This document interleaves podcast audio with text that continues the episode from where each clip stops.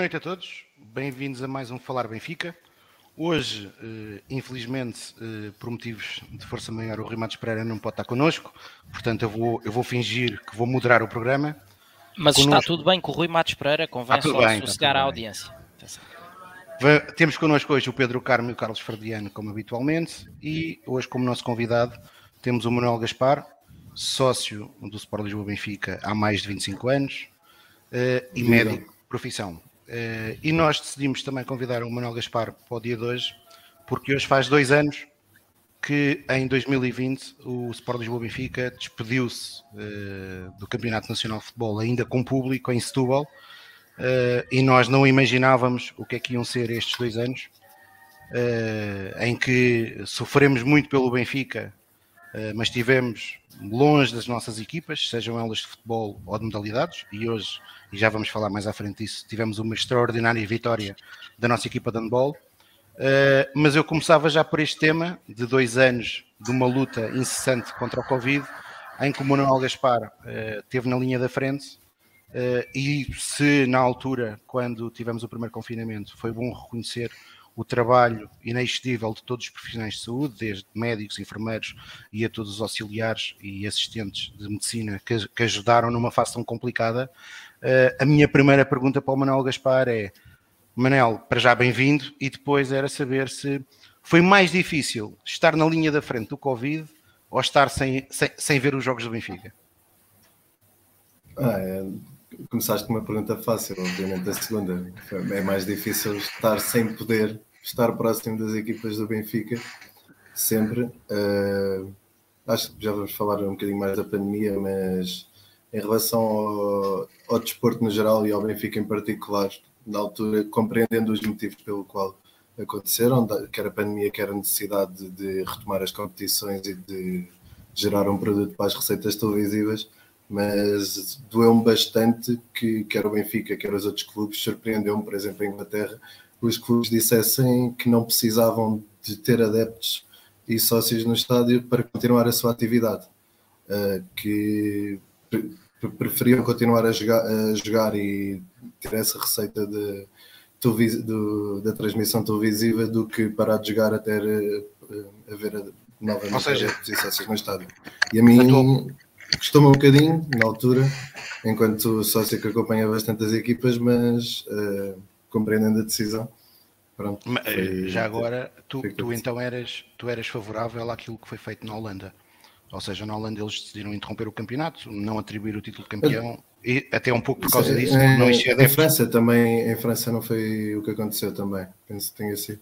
Uh, lá está, compreendo o motivo, eh, cálculo que todos os envolvidos, cuja profissão depende, de, depende daquilo, estivessem muito a favor, também, para além das necessidades financeiras, mas enquanto sócio adepto, na altura doeu-me um pouco e, e até me preocupou porque achei que haveria um divórcio maior no pós-pandemia. Uh, talvez os adeptos talvez pudessem habituar a não estar tão próximos e isso não aconteceu. O ambiente no estádio, no, nos regressos, na altura foi, foi bastante bom, bastante sentido. E agora, com a capacidade máxima a voltar, também se tem sentido alguma diferença, nomeadamente no último jogo da luz contra a Ajax. Certo, exatamente, sentimos Exato. isso. Já agora diz-me uma coisa. Uh, Isto já... para dizer que estar na linha da frente de Covid naturalmente foi difícil e houve muita, principalmente na fase de adaptação, Uh, mas aí nem sequer foi o maior fim do mundo. Acho que a parte mais difícil foi mesmo no janeiro e fevereiro de 2021. Muito provavelmente foi a fase mais complicada de longe, uh, apesar de, dos problemas de adaptação iniciais em março e abril de 2020. Uh, ah, mas pronto, é, é, emprego, é, é trabalho, é o habitual, com algumas diferenças em relação ao antigo normal. mas isso não, não custa, senão eu fazia outra coisa da vida. Exatamente. Às vezes pode ser cansativo. Tu, tu, tu já o disseste, tu, acompanha, tu acompanhas muito o Benfica eh, e a pergunta que eu te ia fazer agora é como é que é uh, estar na linha da frente do Covid, estar a acompanhar o Benfica em confinamento e ainda ter capacidade para estar envolvido uh, em movimentos uh, que apresentaram candidaturas, neste caso num único movimento, que apresentou uma duas candidaturas a dois atos eleitorais. Como é que foi viver isso tudo e ter essa capacidade? E tu foste das pessoas que, sem sombra de dúvida, mais se empenhou na última candidatura do Servir o Benfica. muitas das vezes com, com algumas noites mal dormidas. Ah, isso definitivamente. Mas... Como é que foi viver isso tudo? Uh, e, e, e, a segunda pergunta é se tu achas que hoje o Benfica, uh, dois anos depois uh, do, do, confinamento, está melhor em 2022 do que estava em 2020? Definitivamente não. Nós, quando parámos em 2020, apesar de já estarmos em fase descendente na altura, nós estávamos no pico, o Benfica estava bem tinha um bom treinador, um plantel adequado, completamente capacitado para ganhar eh, as competições nacionais e poderia aqui ali ser. Lá está, estava a construir eh, capacidade competitiva com, e haveria algum tipo de projeto com aquele treinador. Deixou muito rapidamente de acontecer, uma série de maus resultados foram aproveitados. Uh, outros já tinham feito pior e não, não saíram. Foram usados um pouco como desculpa e desde então o Benfica. Que é, eu agora estou só a falar em termos de rendimento desportivo no futebol ainda, uh, mas parece-me pior do que em relação a, 2000, do que março de 2020. Em relação ao universo Benfica e, ao, e a tudo o resto, à famigerada estrutura, temos um novo presidente. Hum, não sei se será melhor que o anterior, e o anterior para mim terá sido o pior presidente da história do Sporting do Benfica, portanto uh, continuo preocupado com o estado atual do Benfica. Uh, mas pronto, eh, teremos a oportunidade para entrar nesses, mais à frente, nesses pontos mais à frente.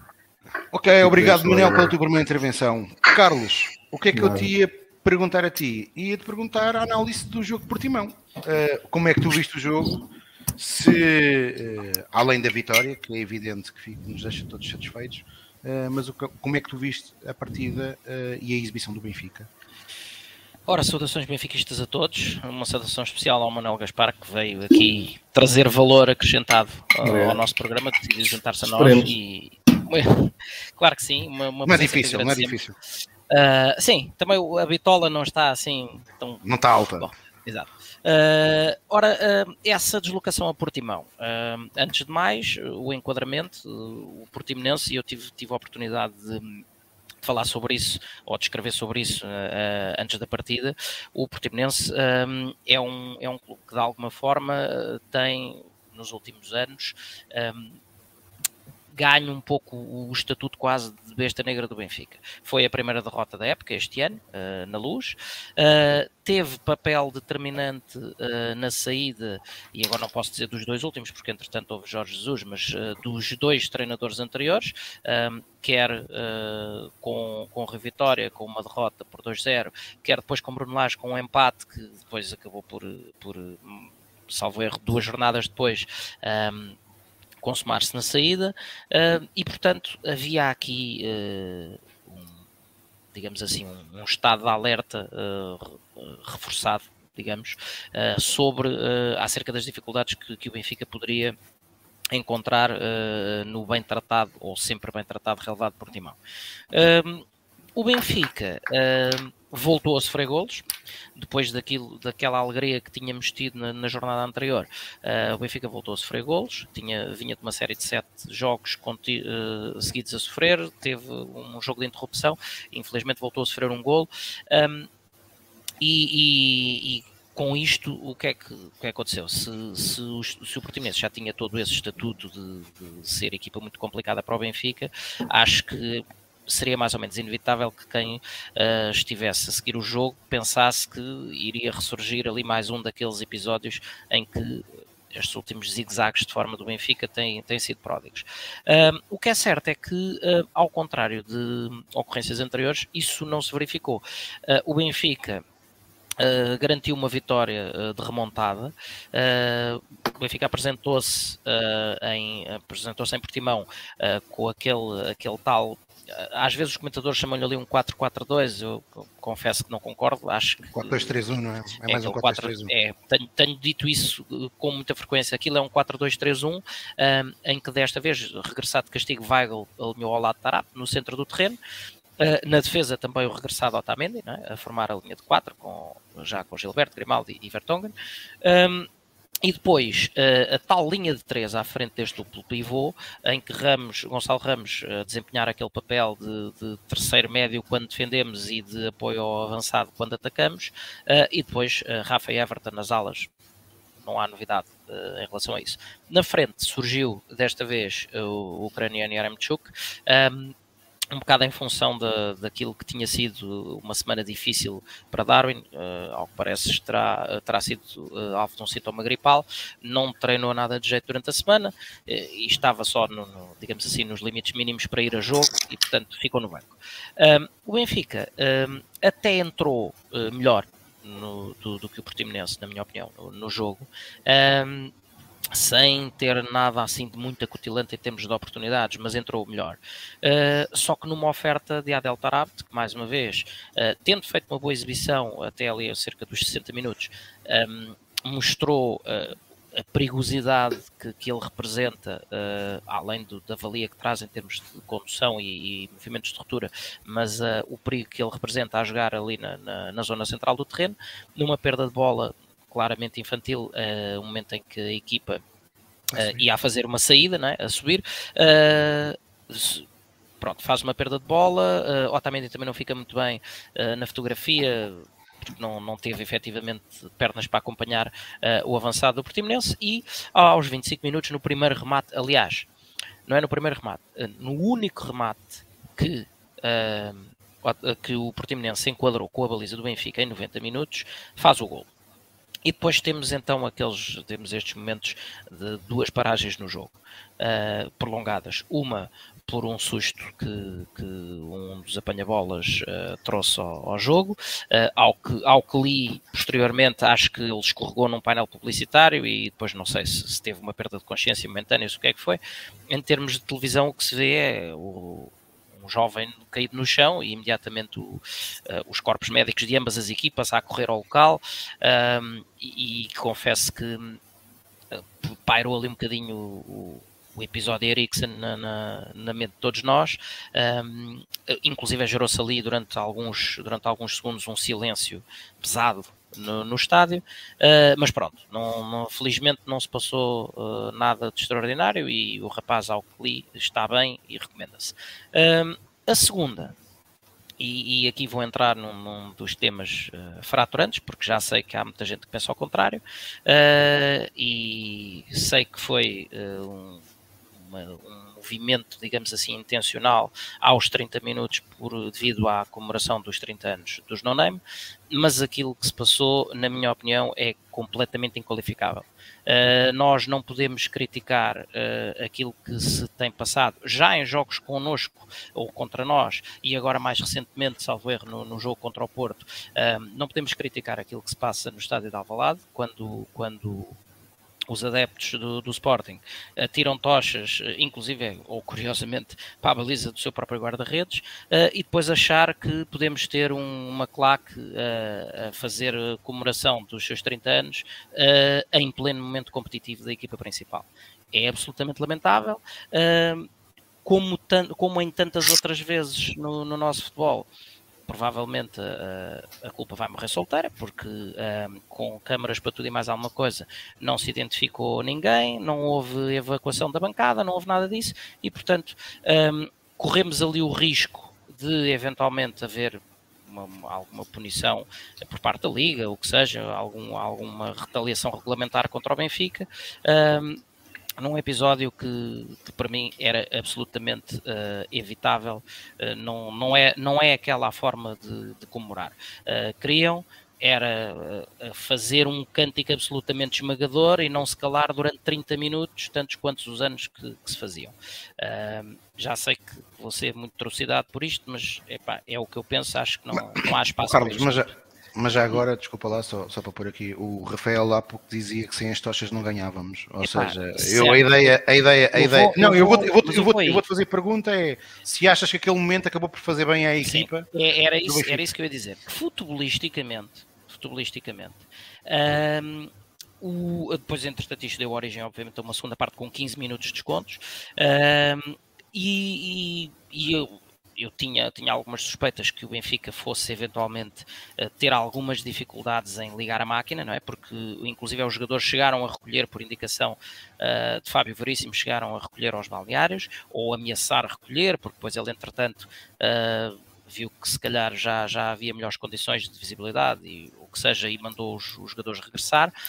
mas aquela aquela desativação física, digamos assim, que os jogadores sofreram, uh, eu imaginei que, uh, estando o Benfica a perder e, e, com aquela paragem, que a coisa não, não, fosse, não fosse fazer bem uh, futebolisticamente à equipa. Curiosamente, a pausa não fez mal ao Benfica, de todo, do ponto de vista futebolístico. a equipa regressa para, aquele, para aqueles cronologicamente cómicos minutos, porque chegou inclusive a dar-se este, este facto engraçado, que é o Benfica faz o empate aos 52 e faz o gol da vitória aos 50, é? porque o, o, o, gol de Grimaldo uh, do empate é aos 45 mais 7, uh, mas a pausa não fez mal ao Benfica, o Benfica acelerou, uh, acaba por empatar justamente por Grimaldo na sequência de um, de um cruzamento, um bom pormenor, um cruzamento de Tarap para a área que, que é mal aliviado uh, por parte do defesa uh, e Grimaldo com um remate bastante colocado faz o 1 1. Logo a seguir o mesmo Grimaldo poderia ter feito o 2-1 na conversão quase irrepreensível de um livre direto, mas a bola vai ao lado. Dá-se o intervalo, e o regresso sem mexidas no 11, uh, ah, mas com a mesma toada. Uh, o Benfica voltou claramente com vontade de, de, de tentar resolver o jogo cedo. Uh, Yaremchuk não é, além de estar num momento, obviamente, que todos temos que compreender, imagino que esteja num momento muito difícil do ponto de vista psicológico, não é Darwin ao nível das movimentações, porque não procura tanto aquelas zonas mais lateralizadas que permitem. A criação de espaços e é um, é um, é um avançado mais posicional, uh, mas uh, logo ali aos 50 minutos há um roubo de bola de Everton que também teve alguns minutos interessantes antes de, antes de se começar a assumir. Um, que passa justamente a Yaremchuk que uh, faz uma assistência para Rafa. Uh, Rafa tenta finalizar, não consegue, a bola sobra para Gonçalo Ramos e Gonçalo Ramos faz, uh, após essa defesa incompleta, uh, o seu Sim. sexto gol. Um, um gol merecidíssimo. Gonçalo Ramos, na minha opinião, tem jogado muitíssimo à bola, uh, com todo o trabalho que faz, com tudo aquilo que empresta à equipa. Uh, tenho lá no, no, no, meu lugar no estádio. Uh, algumas pessoas perto de mim que dizem que, que Gonçalo Ramos só joga porque é da formação, porque nunca podia jogar em posição nenhuma do Benfica, mas são as mesmas pessoas que dizem que Weigl é o pior jogador do Benfica. E, portanto, melhor jogador uh, em campo para mim. Para mim, para mim, Gonçalo Ramos foi claramente o melhor jogador em campo. E, e não só neste jogo. Um, e não é pelo gol. Não, Sei que também não é, é um motivo. É, é, pelo é por tudo aquilo que traz, por tudo aquilo que traz as soluções que traz. Para já, fazer aquela dupla posição que é, é médio quando não temos bola e é avançado quando a temos, uh, não está ao alcance de toda a gente e, obviamente, está ao alcance de, de, da, da, juventude daqueles 20 anos, não é? que dão ali um pulmão que nunca mais acaba. Uh, se, se, ele tivesse 30 anos, não fazia aquilo, muito provavelmente. Um, certo é que uh, aos 50 minutos o jogo está virado a nosso favor, um, e então aí sim a toada por volta dos 60 começa a acalmar, até com as alterações que Nelson Veríssimo fez. Primeiro trocando Meite por Abel porque uh, trocando Maite por Adel Tarab, peço desculpa, uh, porque Adel Tarab já estava a começar uh, a acusar algum desgaste e, e, já sabemos o que acontece normalmente com aqueles, com aqueles passos de ruptura que deixam de sair. depois a troca, aí as intenções foram claríssimas quando troca uh, Yaremchuk por Paulo Bernardo e portanto a grande verdade é que o Portimonense nunca assustou verdadeiramente. E sem ser um jogo deslumbrante, a, vitória do Benfica nunca esteve, nunca, a partir do 2-1, entenda-se, nunca esteve uh, em perigo verdadeiramente uh, de não acontecer. O Benfica acaba por marcar dois golos em apenas quatro remates perigosos que tem ao longo de todo o jogo, portanto foi de uma, de uma eficácia uh, bastante assinalável, e um, uma vitória, portanto, que apesar de não ter um brilho intenso, nunca esteve em causa e é de extrema importância. Desta vez, as substituições que, que tantas vezes aqui temos criticado um, quando Nelson Veríssimo não acerta, uh, não estragaram rigorosamente nada e fizeram com que, com que houvesse a garantia total do controle do jogo uh, e, e, portanto, evitando que o jogo nos fugisse em alguma, alguma tentativa de, de pressing final uh, do Portimonense. Darwin ainda chegou a entrar, ele que vinha naquela senda de, de marcar golos, mas entrou só 4 minutinhos quase para cumprir calendário. Uh, e, e, já muito já muito fez ele entrar depois da, da semana que teve. Uh, e portanto uma vitória três pontos uh, man, mantivemos as distâncias uh, para a equipa que estamos a perseguir neste caso o Sporting. E, e, agora é olhos postos obviamente já no jogo com o Vizela na, na próxima sexta-feira. Ok obrigado Carlos Pedro, eu agarrava aqui numa. Depois pedi para tu fazeres a análise do jogo como tu quiseres, mas agarrava aqui numa das últimas coisas que o Carlos disse, tu concordas que Veríssimo, concordas com o Carlos quando ele diz que Veríssimo foi feliz nas substituições? Eu por acaso não concordo, confesso, uh, mas tu fazes a mesma leitura que as substituições de Veríssimo em Portimão deram alguma coisa à equipa? Uh, eu concordo com o Carlos quando ele diz boa noite a todos, antes de mais, um grande abraço ao Manel, bem-vindo a este nosso cantinho. Um, eh, eu concordo com o Carlos quando ele diz que as substituições não estragaram o jogo. Eu acho que o Benfica não piorou com. Oh, Carmo, não era o jogo, era a, a produção do Benfica. A produção de, quando digo o jogo, o jogo do Benfica. Um, acho que o Maite, a, a, percebendo a troca do. percebendo o, o, que é que o, o Veríssimo quis com a troca do, do Tarap para o Maite, portanto, dar mais músculo, dar mais frescura no, ao meio campo, porque pronto, o Tarap, por volta dos 60 minutos, o Tarap normalmente desaparece dos jogos. Uh, percebo, mas acho que o vai ter, acaba por não, não trazer grande, grande qualidade, mas não trouxe, não fez o Benfica perder o fulgor que, que tinha na, na segunda parte, porque se na primeira parte nós jogámos entramos muito mal, acho que o, que o Benfica terá sido uma das piores entradas em campo da, da era Veríssimo, foi, foi mesmo muito mal. E, e acho que a, a, tal paragem das tochas acabou por, por acordar a equipa Uh, eu vi, eu vi alguns, alguns jogadores do Benfica uh, quase que a festejarem e a, e a, e a pedirem apoio ao, ao, público naquele momento e parece que, que aquilo fez a equipa acordar. Uh, e acho que as substituições acabaram por fazer isso, de, de, não, de não estragar. Portanto, acho que a equipa não perdeu ritmo, não perdeu andamento.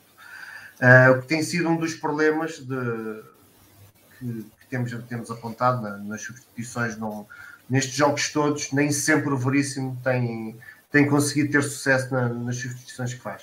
Eu acho que desta vez, uh, até por aquilo que tinha, é um, é um dos problemas que, que, o Benfica tem, pelo menos que eu aponto, é, é, a questão de perceber quem é que, no, quem é que pode sair do banco capaz de acrescentar qualquer coisa. Neste momento tínhamos lá, tínhamos lá um Darwin, mas o Darwin não a entrar aos 85 minutos, também não, não tem tempo para para muita coisa, era mais ali só para. Mas o Paulo não podia ter entrado no lugar do Maite, por exemplo. O Paulo podia ter entrado, claro, sim. Sim, podemos, podemos perfeitamente fazer E dava mais critério à equipa. É que eu, pelo eu, menos. Eu, eu, acho que sim, eu acho que o Paulo é melhor jogador que o Maite em todos os momentos do jogo. É um, acho que sim, concordo, concordo perfeitamente que isso. O Paulo Bernardo a entrar mais cedo, a entrar na altura do. podia ter melhorado a equipa. Não, sim, podemos discutir, e acho que é uma, é uma análise perfeitamente justa para perceber se o, se o Maite podia ter entrado no, no, lugar do Paulo Bernardo. Sim, acho, acho que é uma discussão válida, faz, faz sentido. Mas no cômputo geral não acho também que, que, a equipa tenha perdido por, o, por o Maite ter entrado. Um, a análise que o Carlos faz, não, não há muito mais a acrescentar, é uma análise bastante detalhada e com, eu concordo praticamente com tudo o que foi dito. Quero, e se o Carlos que vai, acha que será polémico na questão da, das tochas, eu vou ser um, um, talvez polémico na questão do Tarab. Ele não me parece que o erro do Tarab seja uma coisa que originou o golo, que seja uma coisa do outro mundo. Acho que foi um passe, até dos passos normais do, do futebol, um, um passo de tentativa de ruptura. Não acho que tenha sido uma, uma, perda de bola, não foi uma perda de bola do, do foi um passo que não entrou e parece que foi um passo normal. Não é um passo, é um passo arriscado, é um passo que se tivesse sucesso seria muito interessante para, para a equipa, podia causar uh, uma disrupção na, na, defesa do, do Portimonense, mas acho que foi um passo normal, não foi daqueles passos, já viu o Tarapta fazer coisas muito piores em termos de risco. Uh, e depois a equipa não, não conseguiu reagir à, à recuperação de bola do, do Portimonense. E acho que esse aí foi o grande erro do gol.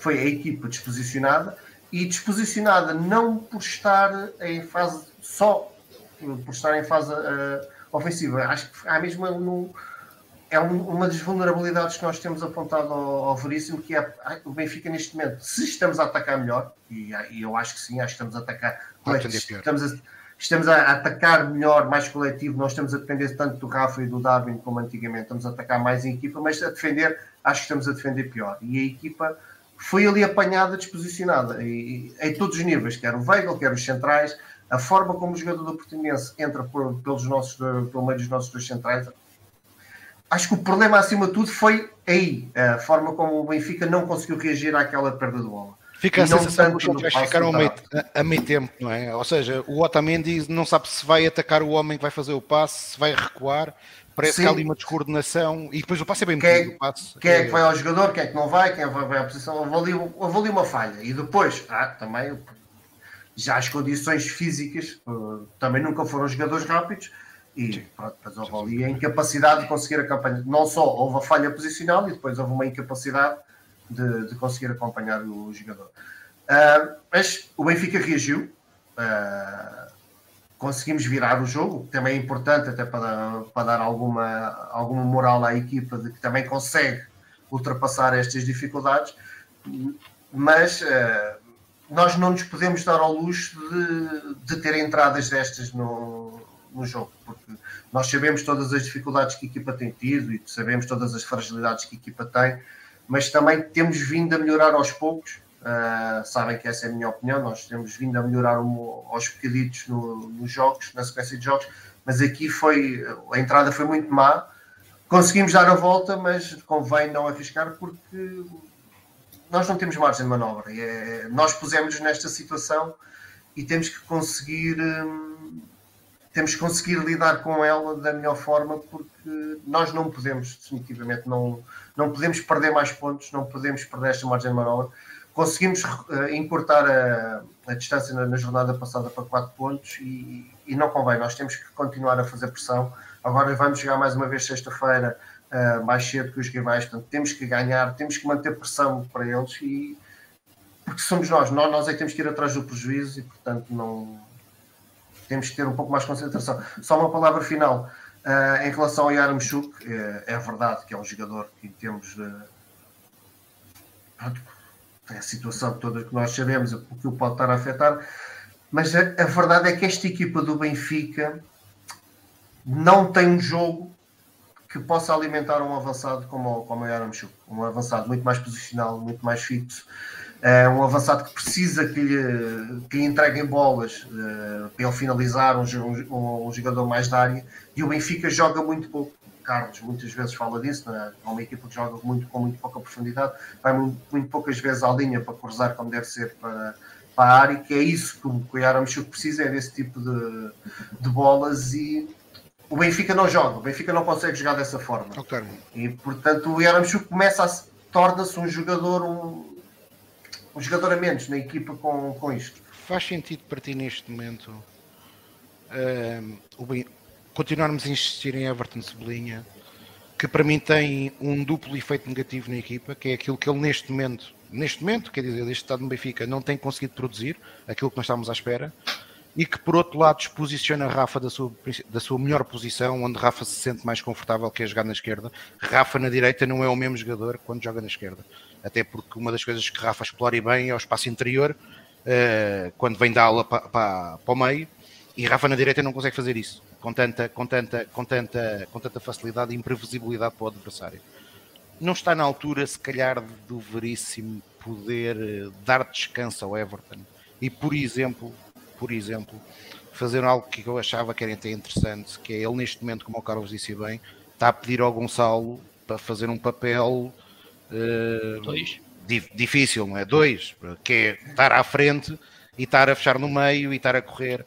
Não faria sentido, por exemplo, com o Yaramchuk ou, ou até com o Gonçalo só na frente, entrar o, o Paulo Bernardo uh, para jogar ao lado do Ramos e por o Darwin a jogar na, numa das aulas como chegaram a jogar com o Rafa e com o Darwin. Mas isso coloca, isso mantém o Rafa na direita. Sim. Mais É, descaído isso- para a direita do que- O Darwin também só joga em ala, joga descaído para a esquerda. não é? O, o Certíssimo. Darwin, ao ser- descaído para a aula, eh, será também para a esquerda. Portanto, essa questão do Rafa, que eu concordo contigo, concordo perfeitamente com o Rafa, que renderá mais à esquerda do que à direita.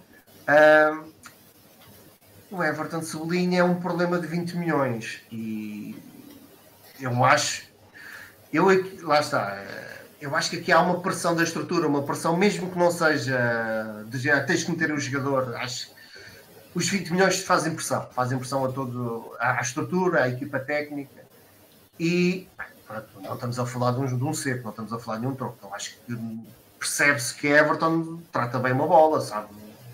Tem qualidade e tem uma, tem uma coisa que eu, que eu gosto bastante, que ele infelizmente não tem tido não tem tido muito sucesso nisso, que é aquela, aquela capacidade de puxar para o meio e rematar bem, ele tem bom remate.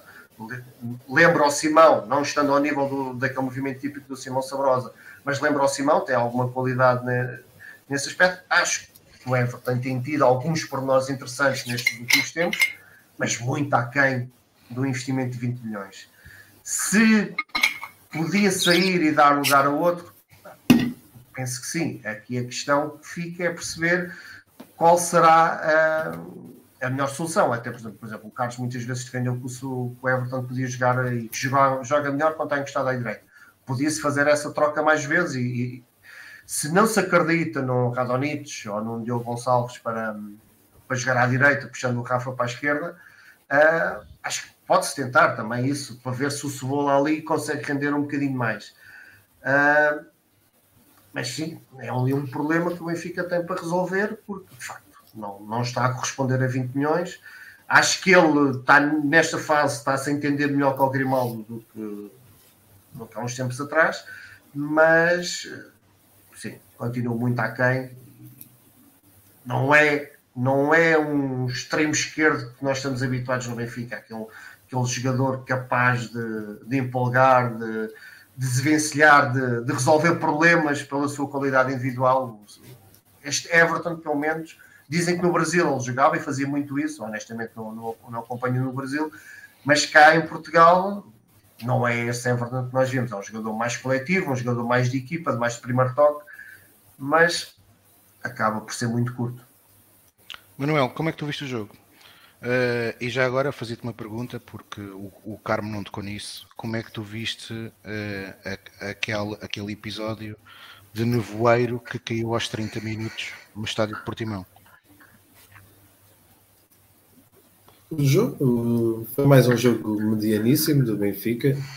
Podemos estar aqui a fazer uma análise mais positiva pelo facto de ter havido já nesta época 5, 6 ou 7 jogos horrorosos e, portanto, é, fazemos uma, uma, análise algo positiva deste jogo.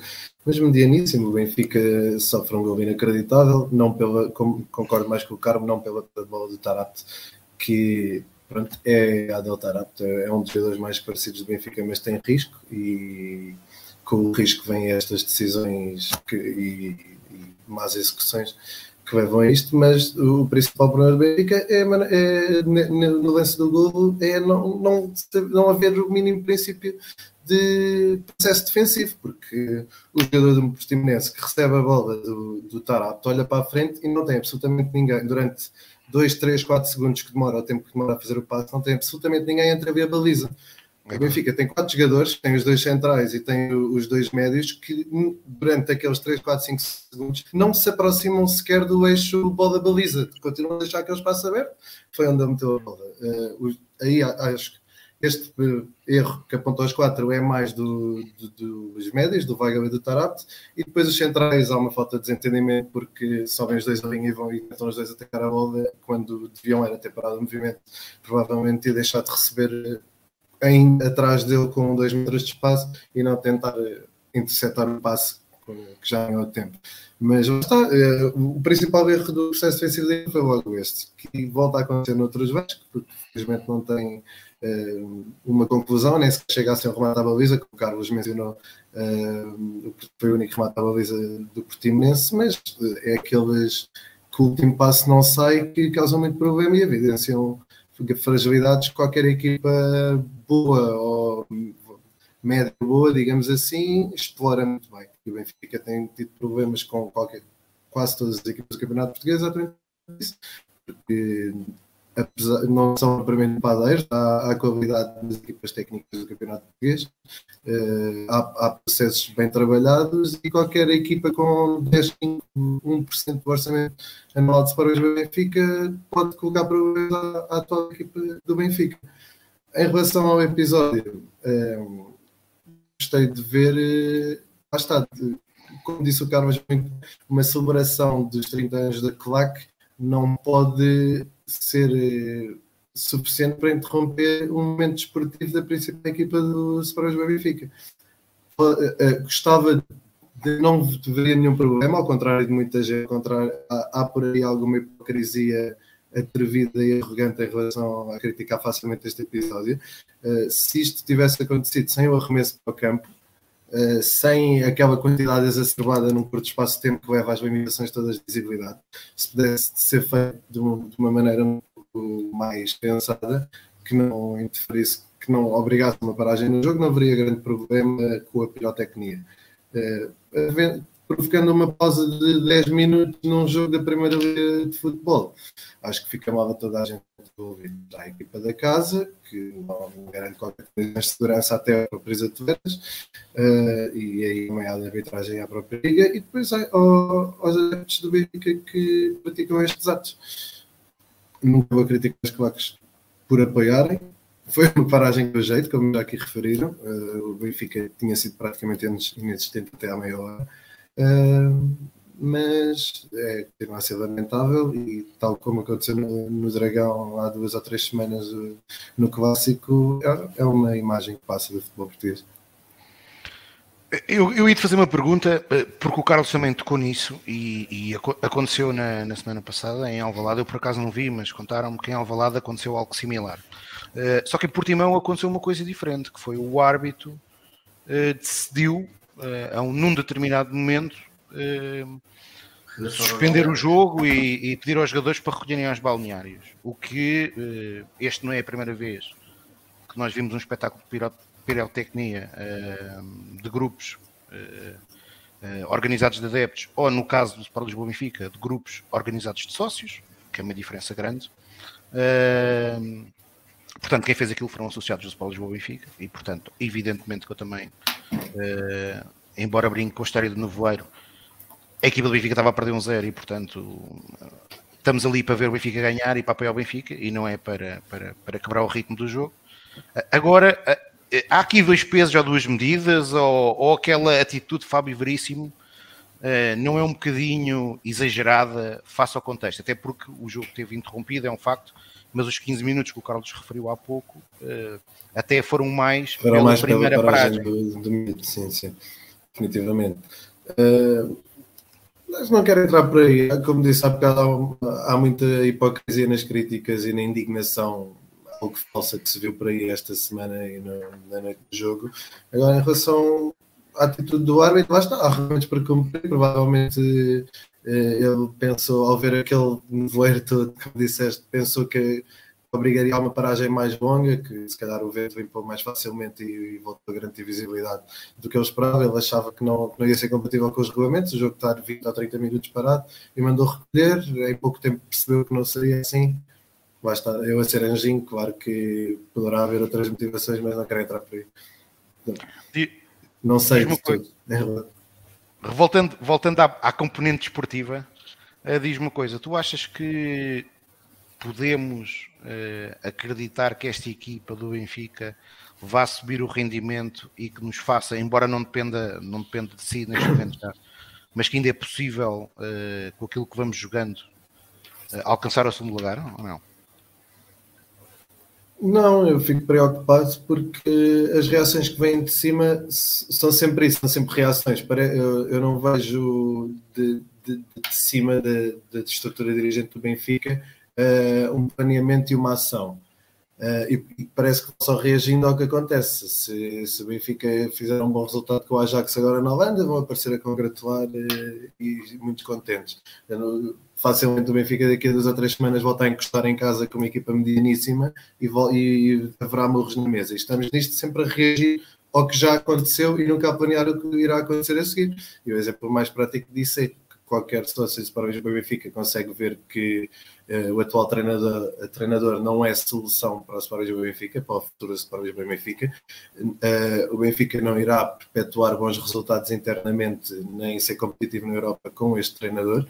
Uh, e a partir daí deveria dever-se preparar a próxima época, começa, lá está, assumindo já quem, quem, vem e com que jogadores é que quer trabalhar, em vez de estarmos aqui, lá está, a colocar Meites em vez de Paulo Bernardes no, em campo, uh, a jogar a 8 num jogo que estava tremido, sabendo das características de ambos.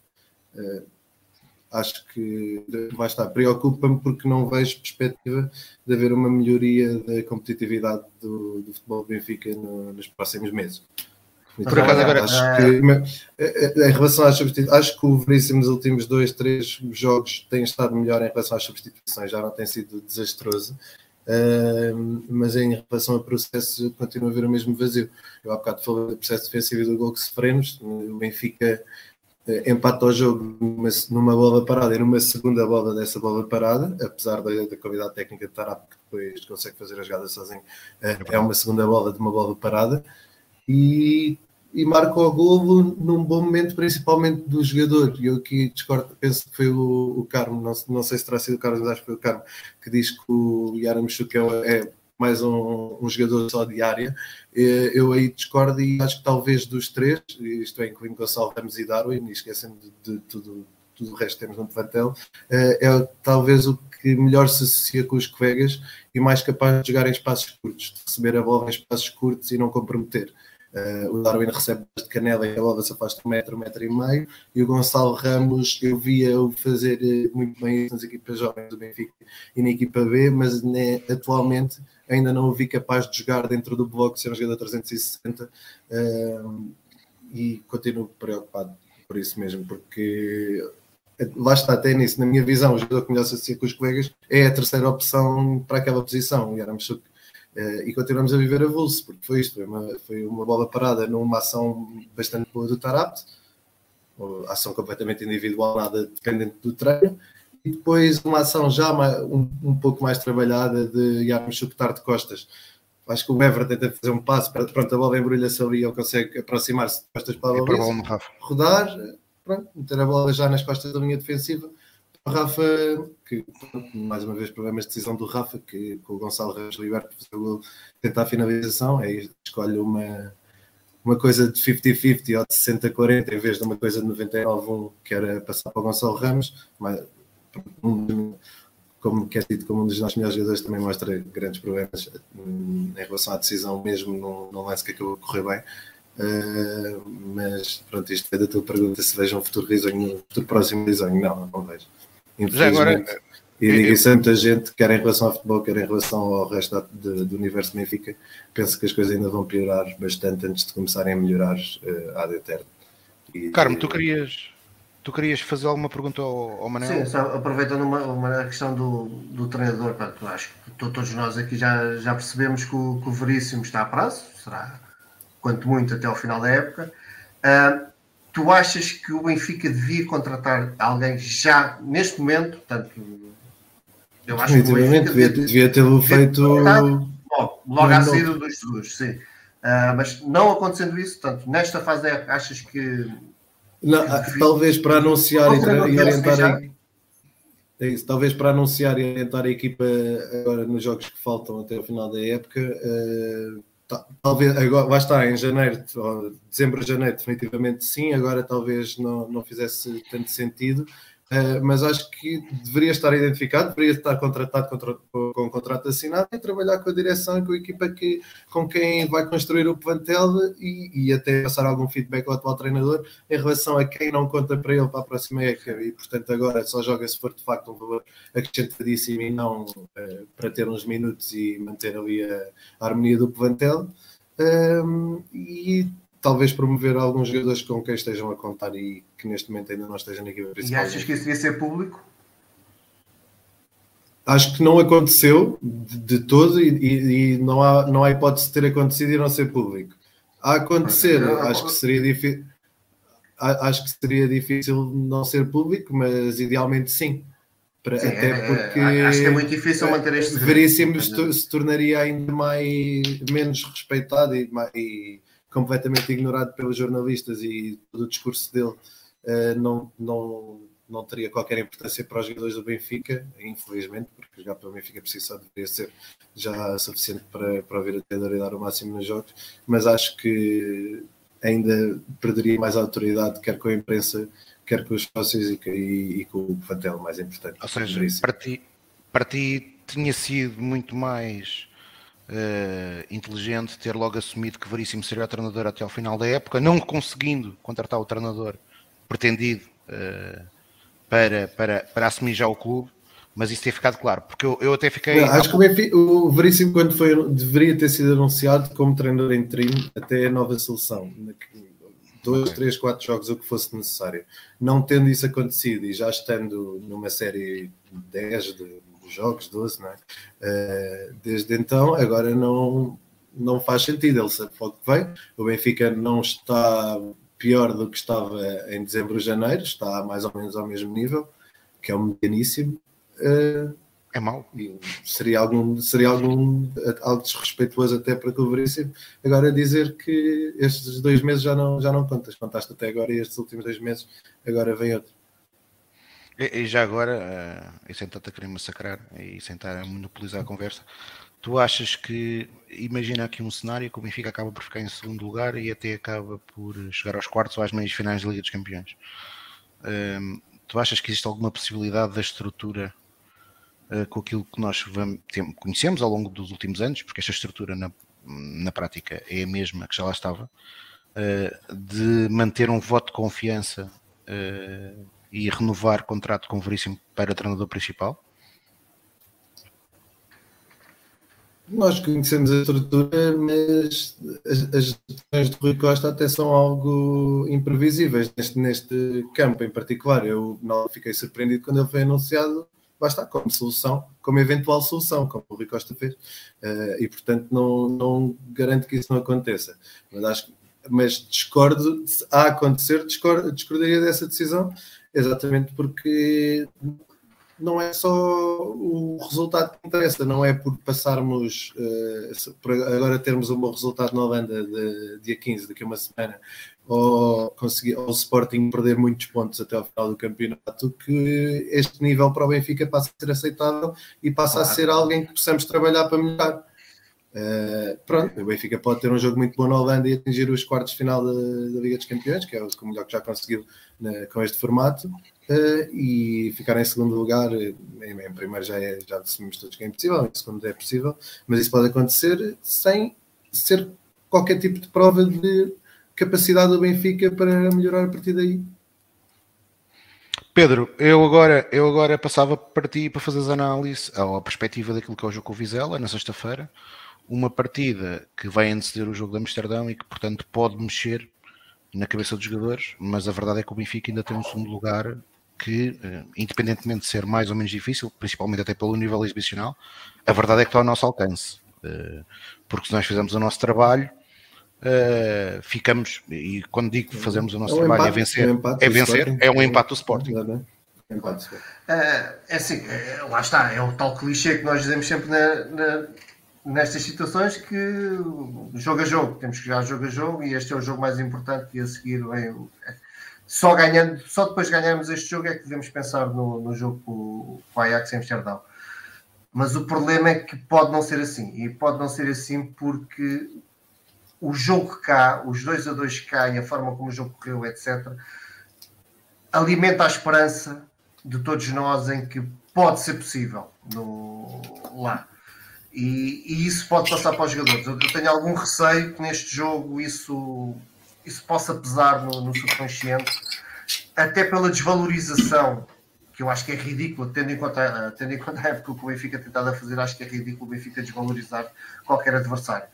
Mas tendo em conta o Vizela, tendo em conta a posição que o Vizela, que o Vizela está na tabela, o nome do Vizela, pode haver aqui uma desvalorização e uma descompressão do, da equipa do Benfica a pensar muito no jogo da Holanda e podemos, podemos nos arriscar a, a ter um dissabor como podia ter acontecido agora em Portimão.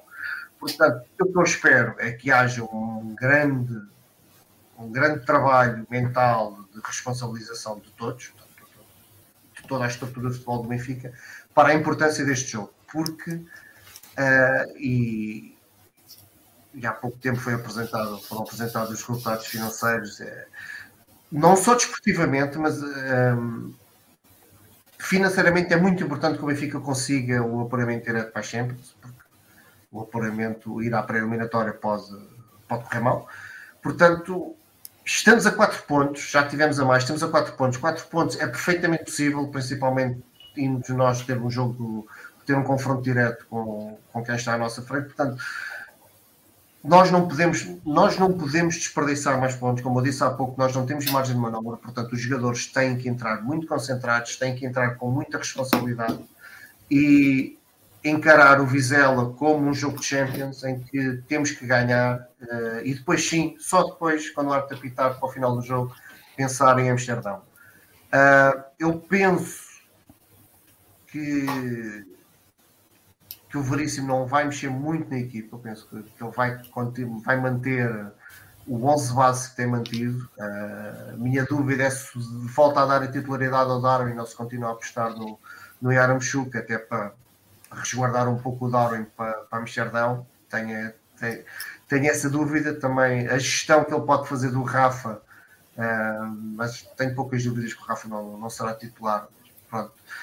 Uh, seja como for, jogue quem jogar, acho que o Benfica tem que ganhar e voltando a um clichê normal nestas situações, é resolver o jogo cedo para depois fazermos gestão durante o jogo e fazer assim a, descansar os jogadores e pensar no, no, no jogo com a Ajax, mas acima de primeiro de tudo ganhar, uh, tentar afastar um pouco este início do, do jogo em Portimão, portanto, dar outro.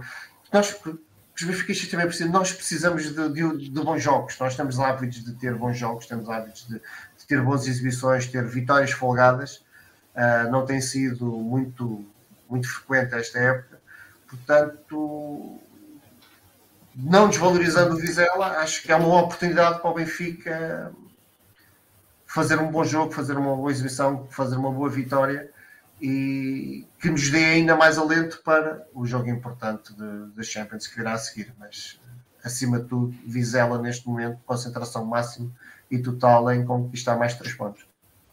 Carlos, eh, tu achas que Veríssimo vai mexer na equipa a pensar em Amsterdão ou fazer, fazer poupanças para Amsterdão ou que Veríssimo vai se aliar do jogo de quarta-feira e vai acima de tudo querer conquistar estes três pontos? Eu espero que não, não faça nenhuma invenção a esse nível. Primeiro, uh, falando exclusivamente do jogo com Vizela, ehm, como inclusive já tive a oportunidade de dizer aqui em edições anteriores, ehm, a situação em que o Benfica acabou por se colocar uh, transformou o lançamento de qualquer partida aqui no, em âmbito doméstico extremamente fácil de fazer. É ganhar, ponto. Não, não há margem para mais. Um, há, como vocês já disseram, e bem, um segundo lugar para conquistar. Um segundo lugar que é perfeitamente possível por tudo e mais alguma coisa, pela distância pontual, por haver um confronto direto, uh, porque o próprio adversário, neste caso o Sporting, não está uh, propriamente no, a viver momentos de, de grande pujança futebolística, um, um pouco como aconteceu uh, a seguir a, Uh, aos métodos na altura muito revolucionários, etc., uh, de, para o Benfica com Bruno Lage. Hoje em dia, os adversários também já começam a conhecer a fórmula do, do Sporting de Amorim, a forma como devem uh, posicionar-se em campo para contrapor, etc. E o Sporting, mesmo numa série de jogos que tem ganho, tem tido cada vez mais dificuldades um, para, para ganhar os jogos e já não há aquela, aquele grau todo de certeza de que o Sporting ia ganhar e continuar a ganhar jogos atrás de jogos. Um, e portanto, um, aliando todos estes fatores, há um segundo, um segundo lugar para uh, dar tudo por tudo para lá chegar, que uh, ficou mais do que provado, uh, olhando como fizemos a semana passada ao relatório e contas que é absolutamente fundamental, quase, quase que dava para dizer que uh, aquele comentador que veio uh, fazer aquela bela afirmação de que o segundo lugar era estruturalmente mais importante do que ser campeão, um, ehm, que eu acho que é, é, é, pronto, é um erro tremendo sequer proferir uma frase dessas, um, ehm, mas, mas tem um condão que é de trazer uh, à vista de todos a grande importância um, ehm, que hoje em dia já é posta no segundo lugar pela, pela parte financeira de que isso representa. Uh, futebolisticamente falando, uh, sou sempre frontalmente contra de quando se tentam ganhar dois jogos de uma vez. Uh, todos nós temos aqui na memória o que aconteceu, inclusive já esta época, em que à conta das poupanças, uh, num jogo de taça, acabámos por nos sujeitar a um prolongamento sem necessidade nenhuma antes de um jogo europeu, um, e portanto. Uh, cada vez que o Benfica tenta, o Benfica, ou na maioria dos casos, qualquer outra equipa, cada vez que, que uma equipa tenta um, jogar dois jogos de uma vez só, tipicamente, ou na maioria das vezes, não ganha nenhum nem outro.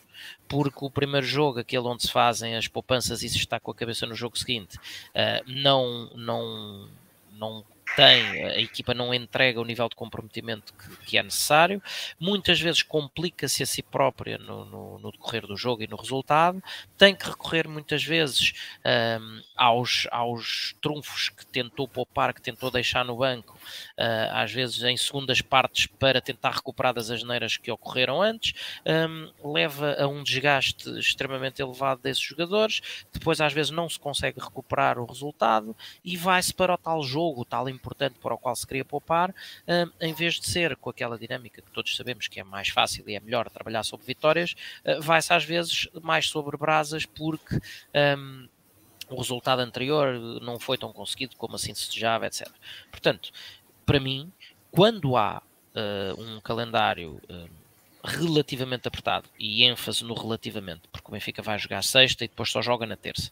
Um, e é verdade que há uma viagem pelo meio, mas não é uma viagem propriamente uh, para os confins da Europa. Uh, não é, não é das viagens mais curtinhas, não vamos jogar a Espanha, mas também não, não é uma viagem daquelas de pôr os jogadores uh, 8 horas dentro de um avião. Um, e, e, o Benfica se joga depois na terça, portanto há tempo para fazer a recuperação física do, dos jogadores. Por isso, quando a ideia é um, algum tipo de gestão de recursos, estou a 100% com o Carmo. É, eh, então, se se quer fazer poupanças, é fazer uma entrada à Benfica, fazer os famosos 20 minutos à Benfica, chegar ao intervalo ou à meia hora a ganhar 3-0 e então depois aí sim, depois faz-se poupanças, porque uh, lá está, com o, o, Carmo um, frisou muito a expressão do, do, do não desvalorizar uh, o adversário, e bem, eu acho que é precisamente levar isso ao extremo, é valorizar o adversário. Porque valorizando o adversário é a melhor forma que nós temos para manter os jogadores em alerta e para fazer o, o trabalho de casa uh, de forma assertiva para identificar onde é que estão as suas fraquezas e onde é que os podemos atingir para garantir a vitória o mais depressa possível. E se o Benfica chegar ao intervalo com uma vantagem confortável, aí já ninguém se choca que Veríssimo faça logo três das cinco substituições ao intervalo e depois aos 60 minutos faça mais duas e começa a poupar meia equipa para, para o jogo de Amsterdão.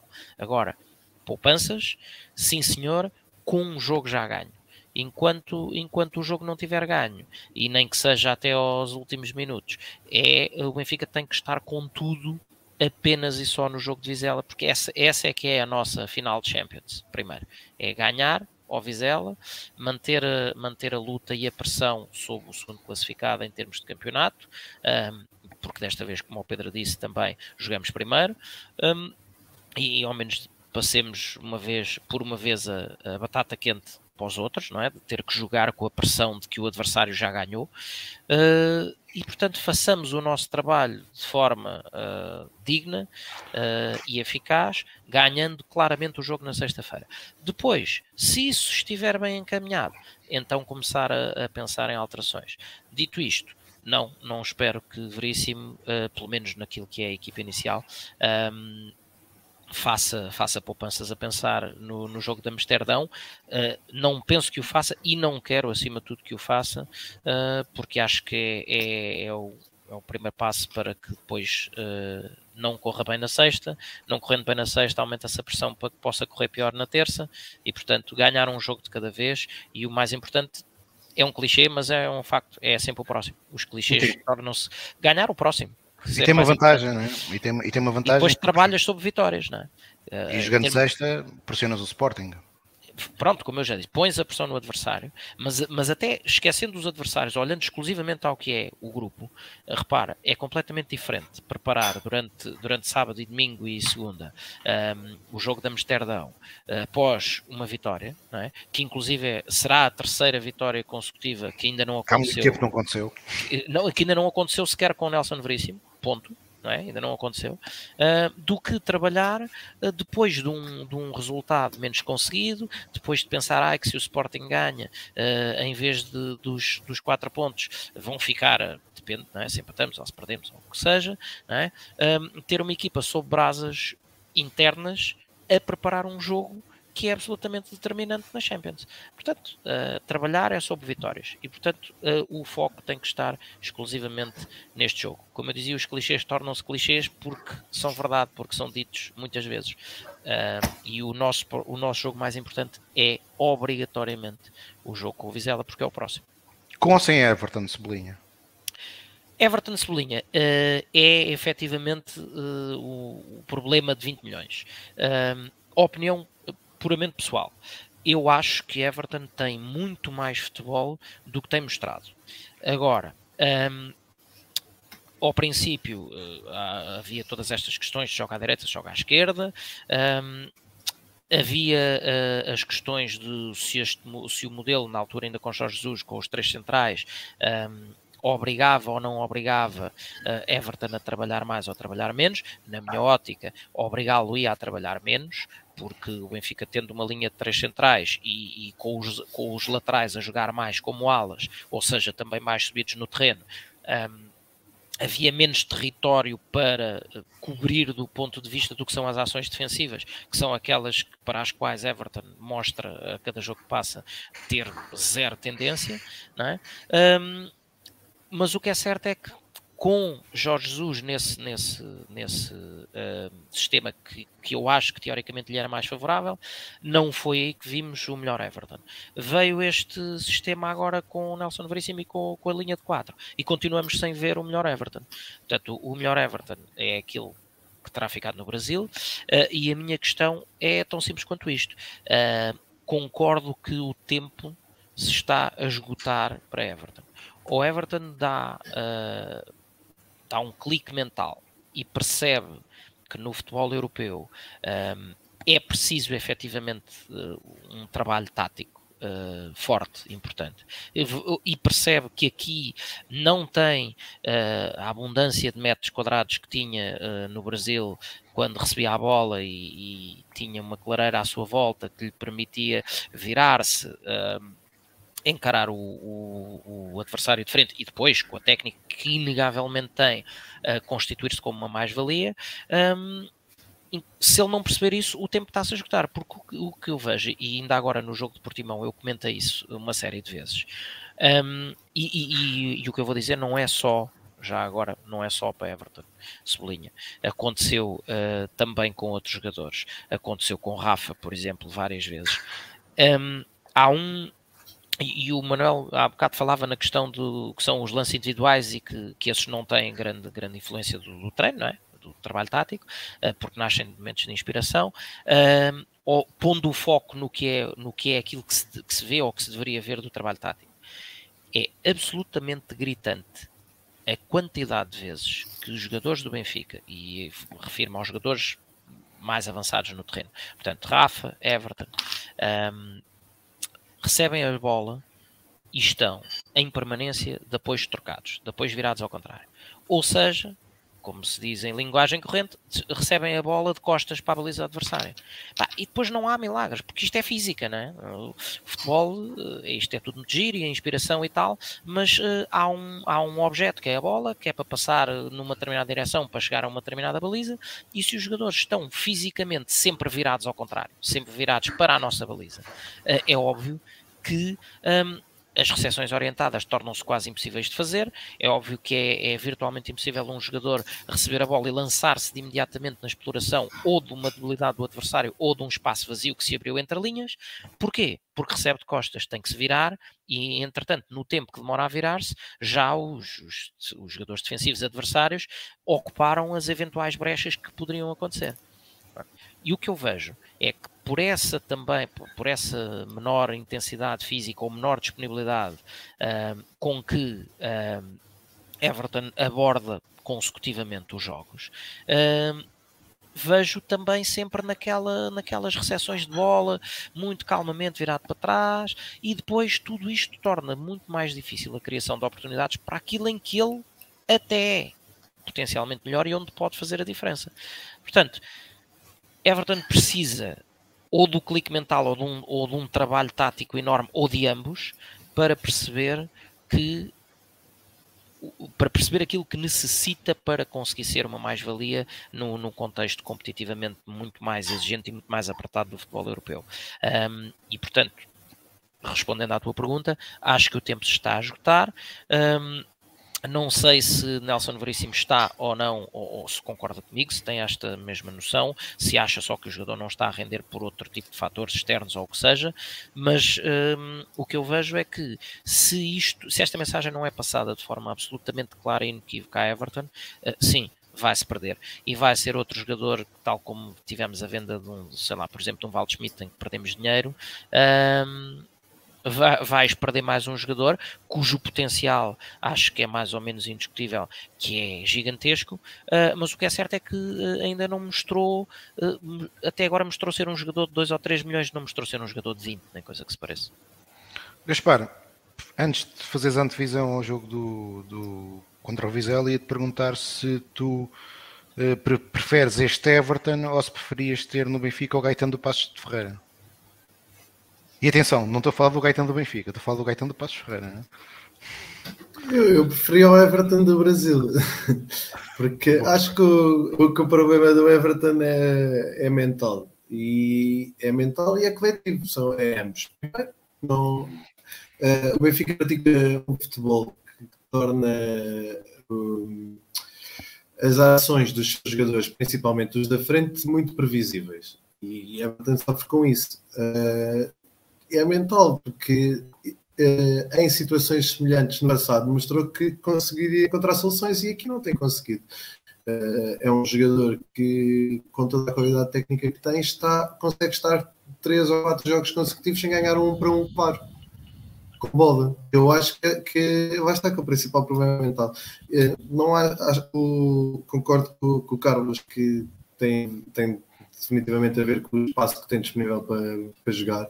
Eh, na Europa face ao Brasil, mas discordo no, no, sentido em que ele disse que acho que o problema do Everton não é trabalho tático, acho que ele até sem bola até cobre uma, uma quantidade de terreno considerável.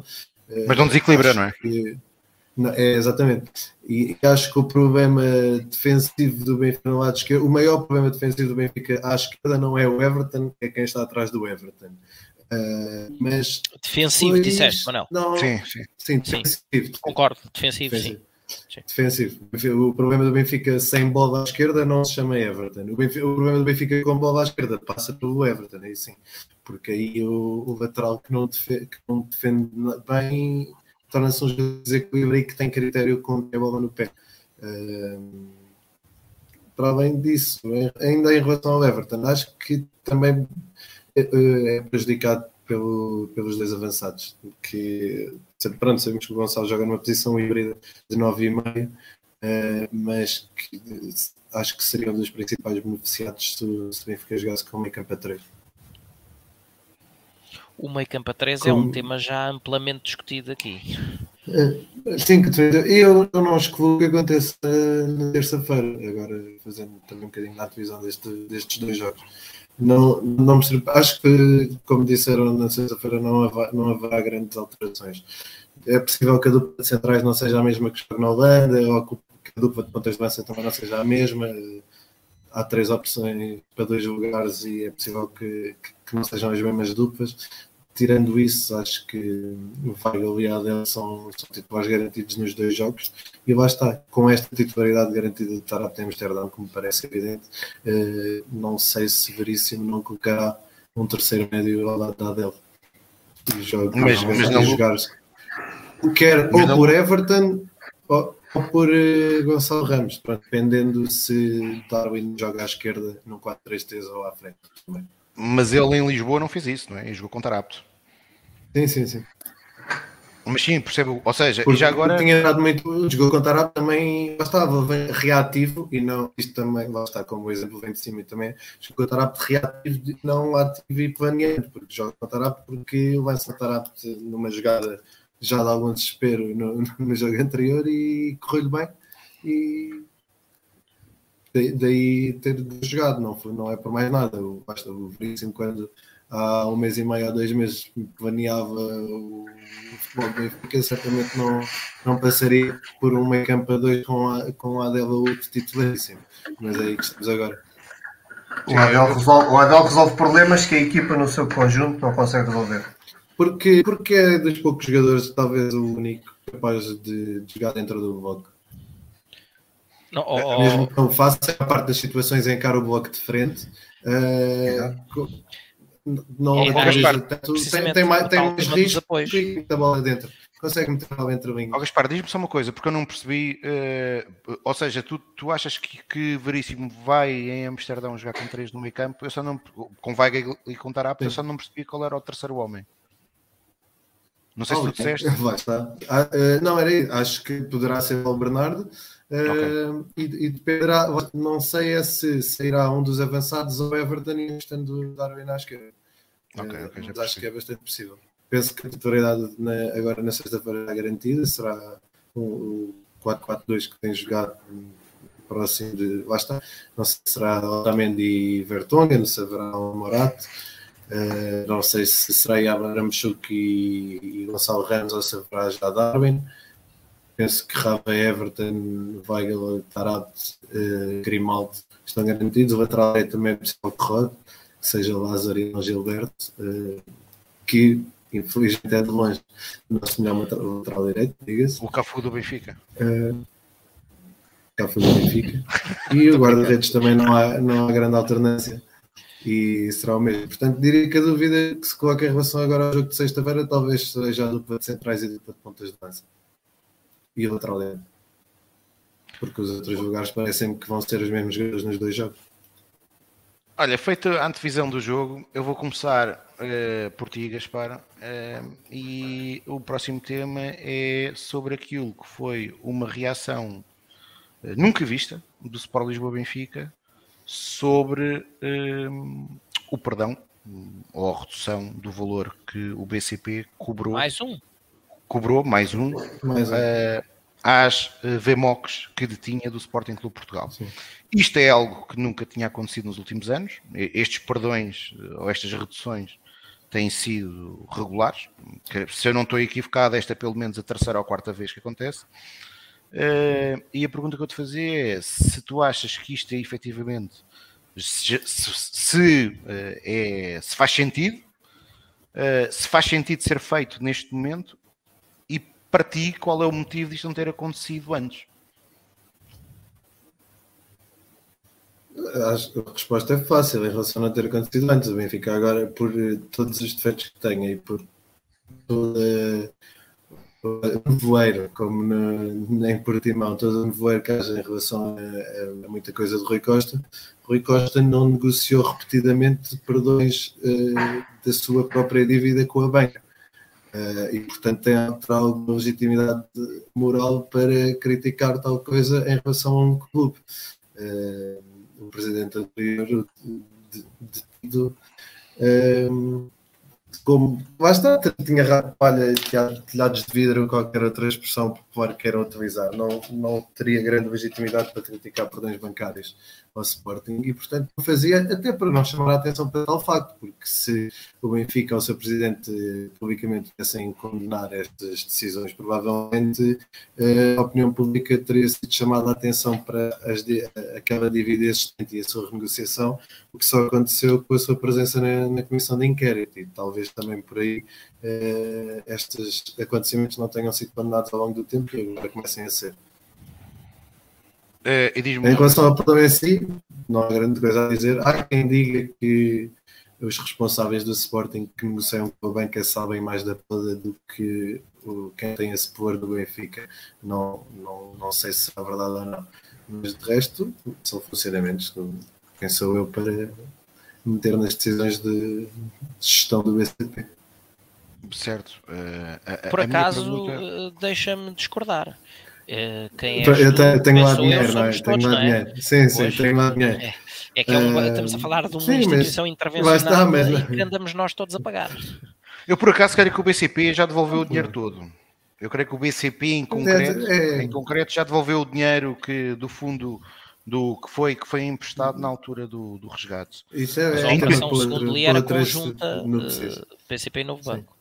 Não, não, eu creio que não foi. Mas, o, mas o, fundo de resolução é muito capaz de ser um bom negócio para o Estado português, mas isso é uma assunto outras negociações, porque de facto é, até acho que é, lá está, se analisar nos números, acho que não é impossível que, que o Estado já esteja a ter lucro com o, empréstimo que fez ao BCP, exatamente. Ó oh, Gaspar, diz-me só uma coisa, mas tu achas que faz sentido o Benfica uh, falar nisto agora? Ou deveria, por isso simplesmente, já que nunca. Claro, nunca não, acho, que, não, acho que nunca, o ter feito no passado não é um bom motivo para não o fazer atualmente. Uh, e criticando o que não era feito no passado, não posso criticar agora que venha essa, posição, essa posição tomada. Uh, não sei se terá grandes consequências, não é? Não me parece que seja o caso. Certíssimo. Carlos, eh, eu ia te fazer uma pergunta enquadrado com isto que é eh, as mesmas pessoas que fizeram parte de uma direção liderada eh, por Luís Filipe Vieira que nunca ou pelo menos tacitamente estiveram sempre também em silêncio aparentemente agora, e estamos a falar aqui tanto do Benfica Clube como da Benfica SAD, uh, disseram basta, mas é um basta que já vem com os anos de atraso, como o Manuel disse bem, uh, nós sabemos que em 2017 o Benfica, uh, e no ano em que o Sporting também uh, teve uma, uma renegociação forte do valor das VMOCs, com o Benfica nesse ano liquidou antecipadamente o empréstimo, um empréstimo ao novo banco, quando em simultâneo o Sporting, como, como mesma entidade financeira, na altura, clara, na altura e ainda hoje, claramente intervencionada por todos nós, uh, sofria mais um, um, dava mais um perdão ao Sporting.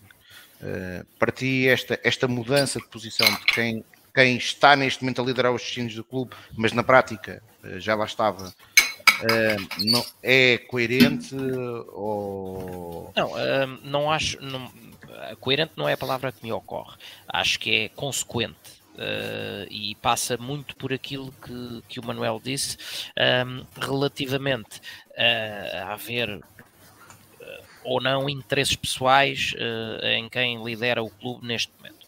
Um, no, no, no, no, caso do episódio passado, que, ou dois, porque segundo as minhas contas, esta também já é a terceira uh, operação de, chamemos-lhe renegociação, ou perdão de dívida, ou, o que seja, um, que, que, o Sporting faz. Um, nós uh, todos uh, temos que olhar para isto, para estas coisas, com o distanciamento que estas coisas merecem. Uh, e todos nós achamos que a negociação uh, cada um faz com as armas que tem, etc, etc, isso é tudo muito bonito. Exceto quando chegamos ao ponto de que depois competimos todos no mesmo tabuleiro competitivo. É? Um, portanto, se a organização, a SAD, o que seja, o clube, whatever, uh, Sporting Clube Portugal, fizesse com, com fortíssimo sucesso do, do, ponto de vista financeiro. Estas renegociações de dívida, uh, perdões de dívidas, uh, compras e recompras, como aconteceu o caso que, que, que li, li, as gordas agora desta última, desta última leva.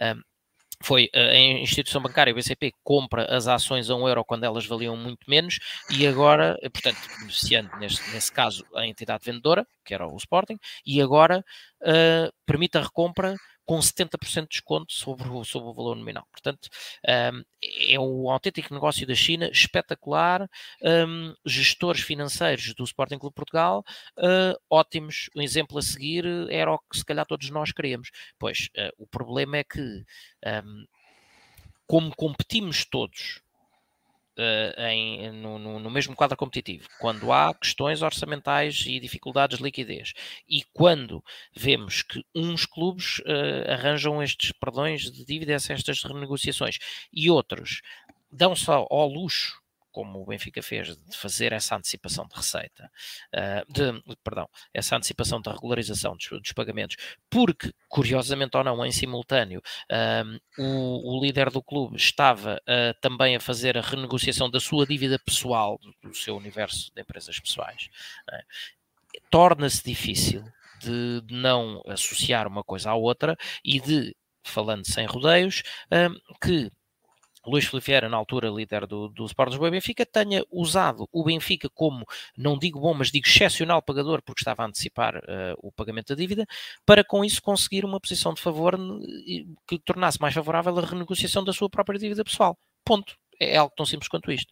Um, e, portanto, como isto era o, o, contexto, era o status quo no, no caso do Benfica, um, à data, uh, obviamente que ninguém poderia dizer nada.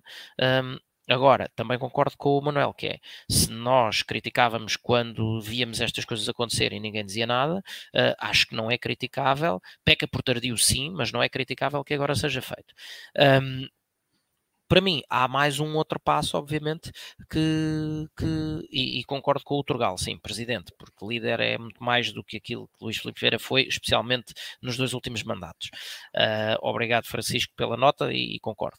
Um, mas um, o que acontece é que uh, este, este novo, chamemos-lhe assim, novo elenco, que deriva uh, esmagadoramente do, do, elenco anterior, um, já não será à partida, hoje liderado por alguém que tenha o mesmo tipo de dependências e de relações intrincadas com a banca. Portanto, vem com atraso, vem. Um, mas é, é, perfeitamente justo, é perfeitamente clara uh, uh, o assumir de uma posição de prejuízo no que é o quadro competitivo, porque na realidade os orçamentos não esticam para ninguém, não esticam para uns, não esticam para outros.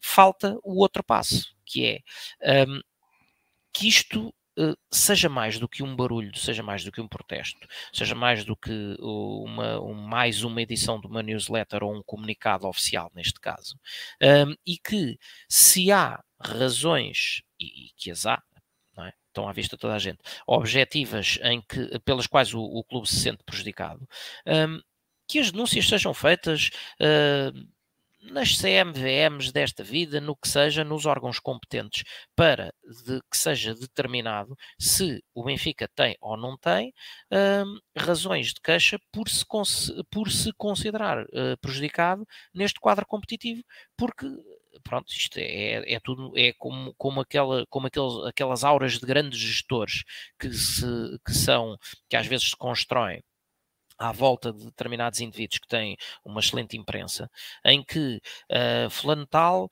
consegue fazer crescer uh, sua, o seu universo empresarial, o, seu, o número de empregados, os ordenados que paga, tudo maravilhoso. E depois vai-se ver e o que é que acontece? Durante todo esse período de, de tão boas decisões e crescimento, o que houve foi apenas e só um acumular de dívida. Bom, enquanto se, como aconteceu até, até se ter fechado a torneira do BES, né?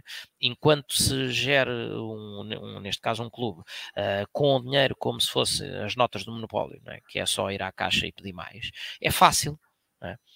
O problema é como continuar a gerir quando o dinheiro acaba não é? Ou quando a torneira que, que jorra dinheiro incessantemente acaba, uh, fecha e não permite uh, o, o, perpetuar da acumulação de dívida. Aí é que se torna difícil. E aí a torneira fechou-se para toda a gente ao mesmo tempo.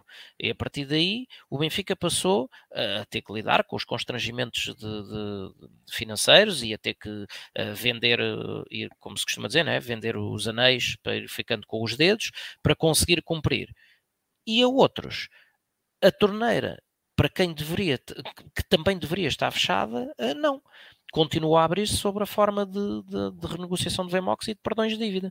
Portanto, uh, efetivamente é um quadro de grande desigualdade competitiva. Um, e que acho que uh, o Benfica faz muito bem em, em, tomar esta posição pública e acho que deve dar o, o, passo seguinte, que é uh, fazer a denúncia nas instâncias competentes, porque uh, senão uh, é, só, é só barulho, é criar tração na, na, consciência coletiva, mas não acaba por não trazer qualquer tipo de consequência. Carmo, eu, eu pegando naquilo que tanto o Gaspar como, como o Carlos disseram, a, pergunta que eu te fazia. Eu creio que todos concordamos que a posição do Benfica, ou creio que será a opinião unânime, que faz sentido. A, a minha questão é: uh, é aceitável ter, e eu já nem falo na SAD, porque estamos a falar de administradores, mas é aceitável ter membros dos órgãos sociais do Benfica Clube uh, e não só da direção, também do, do, do próprio Conselho Fiscal, que durante anos permitiram que o Benfica uh, fosse pagando todas as suas dívidas enquanto o seu ex-presidente renegociava, e era pública, essa informação era pública, renegociava a sua dívida e mantinha-se em absoluto silêncio. E que agora, o que é que pessoas que estão há, há, há mais de, alguns, algum, em alguns casos, há mais de 10 anos dentro do clube, uh, que benfiquismo é este que permitiu manterem-se numa direção tanto calados quanto claramente um rival do Sport Lisboa Benfica, eh, estava a ser beneficiado numa negociação que, evidentemente, tem méritos dos seus dirigentes, mas que teve um impacto grande, que foi aquilo que o Carlos disse, que é, estamos a falar de um competidor direto, e, por exemplo, eh, quando estamos a falar em 2017, quando foi da, da renegociação da dívida, quando o Benfica antecipou o pagamento, eh, foi no ano em que o Benfica acabou por abdicar ou investiu de menos na equipa principal de futebol e nas próprias modalidades. Basta recordar que no ano seguinte o Sporting, basicamente onde competiu, conquistou tudo. Uh, e portanto uh, é aceitável para ti, é aceitável ter, ter, ter na prática verbos de encher na direção que, que pelos vistos não concordavam. Não concordavam com essa postura porque, porque agora, uh, obviamente que não é aceitável e nós temos muito.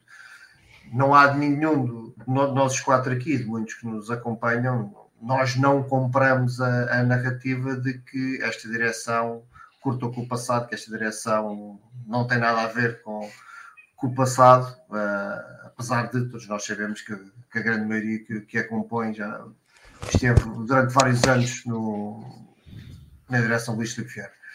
Uh, mas permita-me uh, discordar um pouco de vocês na, na forma como o Benfica, uh, naquilo que o Benfica tem que. A reação do Benfica a esta questão, aquilo que o Benfica tem que reagir. Eu, se eu percebo a questão de, da concorrência, de, ver, de, estarmos ambos em competição e poder ser considerado concorrência desleal, a única questão que eu tenho a dizer é se aquilo que o Sporting fez é legal ou não. E eu acho que é legal. Acho que legal não, é. Nenhuma, não houve nenhuma ilegalidade cometida. Portanto, legal é, deixa-me dizer-te, não sendo financeiro, já agora, eu, eu entendo os bancos. Uh, ou seja, os bancos já puseram aquilo como imparidades. Que vão receber zero daquilo. Claro. Vão receber zero daquilo. Portanto, entre receber 25% de algo que para os bancos já foi, já, foi imparidades, claro. portanto, neste momento é lucro. Certo. Mas eu, quando se diz que o Benfica deve reclamar, o Benfica deve denunciar, o Benfica deve se queixar eu acho que não. Eu acho que o Benfica não tem que apontar nada ao Sporting. O Benfica tem que apontar a si e às suas entidades bancárias. O que o Benfica tem que fazer é. É e todos nós sabemos, e também não vale a pena estarmos com paninhos quentes, nós percebemos porque é que o Benfica não refilou, porque é que o Benfica não procurou de renegociar a sua situação bancária com, com os bancos, portanto, a sua dívida bancária com os bancos. Nós sabemos bem que era o Luís Filipe Vieira quis, através do Benfica, ser um, um bom pagador. Portanto, e até fez a antecipação do, do pagamento de dívida, etc. Essa foi uma, uma, decisão de gestão que o Benfica tomou. O Sporting conseguiu, não sei como, não sei se teve a ver com os contactos que tinha na banca, se eram, eram muitos sportinguistas, os donos dos bancos, etc. O Sporting teve esta benesse financeira. O Benfica, se, então ainda, se o Benfica tinha, uh, tinha uh, empréstimos com, mesma, com as mesmas entidades bancárias, eu acho que o Benfica só tinha que pedir as mesmas condições. O Benfica não pediu, na altura foi falado, o Benfica não pediu porque não queria ficar com a aura de, de mal pagador, queria manter os seus créditos na, na banca positivos, etc. Claro, nós olhando para, para, a situação neste momento, o que é que o Sporting foi prejudicado em termos nesta manobra toda de Vomocos, a imagem do Sporting junto à banca, etc. Ficou com, com acesso aos empréstimos um pouco mais difíceis, se calhar ficou, mas também o Benfica teve dificuldades disso a mim, eu não consigo ir na, achar que o Benfica se deva queixar do Sporting, eu acho que o Benfica se deve queixar das entidades, junto das suas entidades financeiras, das suas, das suas entidades bancárias com quem tem negócio. Acho que devia ter sido, o Benfica devia ter ido por esse caminho.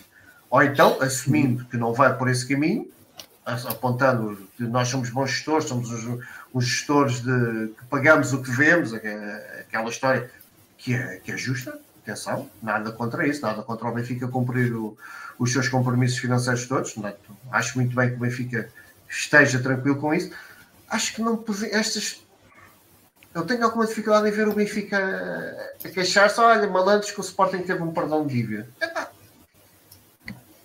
teve um perdão de dívida. Pronto, agora o Benfica não teve perdão de dívida porque não quis, porque não procurou ter, ou tentou, fazer, tentou ter as mesmas condições que o Sporting e foi-lhe denegado. Pá, parte para outros bancos. Não, percebes? Eu acho que o Sporting está a fazer uma gestão dentro das suas especialidades, dos seus intuitos, foi-lhe dada esta benesse. Aproveitou. Agora, quem percebe, quem percebe da finança, e eu aí não, não conheço esse mundo, se isto é prejudicial para o Sporting e se o Benfica ao ter, ter sido cumpridor, etc., ganha. Se a médio e longo prazo os dois, os dois clubes têm, têm consequências financeiras diferentes. Se isso acontecer, ok. Pronto. Isso é verdade. Para nós. É? Isso é verdade. Aliás, a taxa de juros dos empréstimos obrigacionistas, do Sporting e mesmo do Futebol Clube do Porto, é superior àquela que é paga pelo empréstimo Exato. obrigacionista do Benfica. O dinheiro é mais caro para eles do que para nós. Isso é, é evidente. Agora não sei até que ponto é, é que eles não é ganharam claramente só para mas claro. mais caro assim aos, aos, da outra vez, eu desta vez confesso que não sei o montante exato. Acima, da outra acima, vez eram 94 milhões que se falavam. Sim, mas acima de tudo aconteceu, e no caso do Benfica, pelo menos, mesmo com toda a instabilidade que existiu em torno da detenção de Luís Filipe Vieira, o Benfica conseguiu, acabou por conseguir colocar o eh, empréstimo obrigacionista, o empréstimo obrigacionista e o Sporting e o Sporting teve o default. Né? O Sporting teve, ah, não, o Sporting ela teve o default de reembolsar, estamos aí, aí estamos a falar no processo de reembolsar, o Sporting não conseguiu no empréstimo obrigacionista numa primeira fase, teve que adiar para conseguir alcançar o valor pretendido. O valor pretendido. Mas, eu, mas concordo com o Pedro só... quando diz que aqui a questão mais do que discutir com o rival é, é, é, analisar, ou seja, para mim não faz sentido é o Benfica, sabendo que o Sporting está a renunciar a dívida, isto em 2017. Nós íamos antecipar a dívida, por exemplo. Nós íamos antecipar e não, e não, e não, e não pedir nada, não é? Isso é que não faz absolutamente esse, esse foi, o, foi o nosso ato de gestão danosa, claramente. Certo. Na minha opinião. Falando em gestão danosa, falando em gestão danosa, ou, ou uma suposta gestão danosa, eh, eu queria, apesar de não existir uma confirmação, uh, pelo menos oficial, mas saíram notícias acerca disso, e aparentemente existe algum fundo de verdade eh, e eu começava agora por ti, Carlos. Eh, o que é que tens a dizer sobre a saída? Eh, mais uma vez eu digo suposta, porque foi noticiada na comunicação social, mas não existe confirmação da parte do clube, de Miguel Moreira. E Miguel Moreira, para aqueles que nos estão a ouvir pela primeira vez ou que não saibam, Miguel Moreira é, era o diretor financeiro do Grupo Benfica desde 2007, portanto, é das pessoas que está há mais tempo na estrutura do clube, provavelmente só Miguel Bento é que estará há mais anos do que ele, uh, que é o diretor de marketing, marketing. e que, e que com a saída de Rui Costa uh, para a direção do clube e, e, com a saída essencialmente de Nuno Gaioso Ribeiro em 2020, passou para administrador da Benfica SAD, onde esteve, esteve meramente o ano, e alguém que está, foi constituído arguído antes desse, de ter sido nomeado administrador da, da Benfica SAD, antes de sido indicado para o, para o Conselho de Administração, como arguído no processo uh, Saca Azul, que o Benfica ainda, que ainda está para. Uh, que supostamente nos próximos dias vere, uh, vão existir novidades sobre esse processo, e é alguém que está muito mencionado no, na Operação Cartão Vermelho. Ah, bom, como tu disseste, e, e começo por aí, alegado notícia, não é? Uh, que eu saiba, ainda, ainda nada está confirmado. Uh, mas a confirmar-se uh, é como uh, a reação que estávamos a analisar há bocado. Uh, na minha ótica, ainda bem que sai, é uma saída que só peca por tardia, dado o envolvimento no, nos processos em, que tá, em, que está como arguído e portanto era é, um, é um daqueles casos que quando quando, quando houve a detenção do, do ex-presidente Luís Filipe Vieira, um, houve quase este, este movimento de uma, de uma amnésia coletiva que ninguém sabe, ninguém viu, ninguém se lembra, causa muita estranheza uh, e, portanto, efetivamente, se calhar parece que o Benfica era gerido uh, única e exclusivamente por um homem só que fazia tudo. Era, era CEO, CTO, presidente, senhora da limpeza, chefe do departamento de futebol, treinador, se calhar ainda dava uma perdinha e a gente não via. Um, o que é certo é que. Uh, Tem Luís Filipe Vieira? Era, era, era, o homem, era o homem que fazia tudo certeza. Porque de, porque de resto toda a gente, toda não, a gente chutes, alega. Chutes na bola, ele sempre disse que não dava. Certo, era a única coisa, foi o que eu disse. Se calhar dava uns chutes e ninguém via, mas era a única coisa que ele assumia que não fazia. Tudo o resto, uh, ao que parece, um, o Benfica uh, foi atacado, todos, todos os, os colaboradores, funcionários, uh, elementos do Benfica foram afetados de uma amnésia coletiva e, portanto, ninguém sabia de nada. Um, eu não, não engulo essa teoria. Uh, tal como aqui fiz algumas críticas ao longo do, ao longo do tempo, uh, relativamente precisamente a Rui Costa, quando dizia que, que, também não sabia de nada, e inclusive é sobre o famoso episódio de, das assinaturas de cruz. Um, Miguel Moreira, com, a, com, as, com, as, responsabilidades que tinha, uh, sabia e sabe, e é um, é, um do, é um, dos elementos que mais por dentro estará de todas estas situações, todos estes processos que envolvem o Benfica. Aliás, é arguído, uh, como nós sabemos. Portanto, uh, acho que é uma saída que peca apenas por tardia, até, e agora ah, invocando sempre esse, esse esse princípio fundamental da inocência até prova culpado, uh, até para que se possa, demarcando de, de, da atividade dia a dia que, que, possa ter no clube, possa preparar com dignamente a sua defesa para provar a todos uh, que, que efetivamente está tudo enganado e que ele, uh, tudo isto são falsidades e que ele é completamente inocente. agora, não me faz sentido um, ehm, que se mantenha em funções no clube, sendo arguído como é num processo no qual o clube está envolvido. É tão simples quanto isso. Portanto, uh, peca por tardia, saúdo a notícia se, o, se se transformar em notícia, porque até, até ao momento, como disseste, nada está confirmado, é apenas aparentemente um rumor, mas por mim uh, acho que sim. É, é pôr a mexer o mais depressa possível, porque uh, tendo em conta a sua condição de arguído, não, não serve o Benfica. Pedro, e tu, Miguel Moreira, é uma saída que faz sentido, já vem tarde, devia ficar por aqui? Uh, não devia ficar por aqui. A mim faz muita confusão. Uh, há uma personagem que a grande maioria do, dos amantes do, do, futebol e do desporto em Portugal não gosta, que é o José Veiga. O José Veiga tem montes de, de defeitos, tem, levanta muitas dúvidas junto do, da família benfiquista, mas ele teve uma coisa que foi, num caso pessoal, não tinha nada a ver com o Benfica, mas um caso em que ele se envolveu num problema com o fisco, ele imediatamente pediu demissão do, do, do cargo que tinha no Benfica. Já tinhas mencionado isso aqui e concordo. Estes dirigentes do Benfica estão acusados de algo que envolve diretamente o clube e mantêm-se em funções. Eu não consigo compreender. Concordo totalmente com o que o Carlos diz, a presunção de inocência, mas eles façam todos os possíveis para se defender e que procurem limpar o seu nome se, se de facto são inocentes, fora do clube. Quer dizer, afastem-se para eles próprios estarem concentrados na sua defesa e não levarem o clube atrás. E acima de tudo, eles, estão a, acusar, estão a ser acusados de algo que envolve o clube. Portanto, quer dizer, no limite, se ele for considerado culpado, é alguém que é culpado de ter prejudicado o clube e, ao mesmo tempo, manter-se em funções este tempo todo. Não, isto, eu tenho muita dificuldade em aceitar isto. Portanto, infelizmente ainda é só um zum zum, é uma notícia, não está nada confirmado.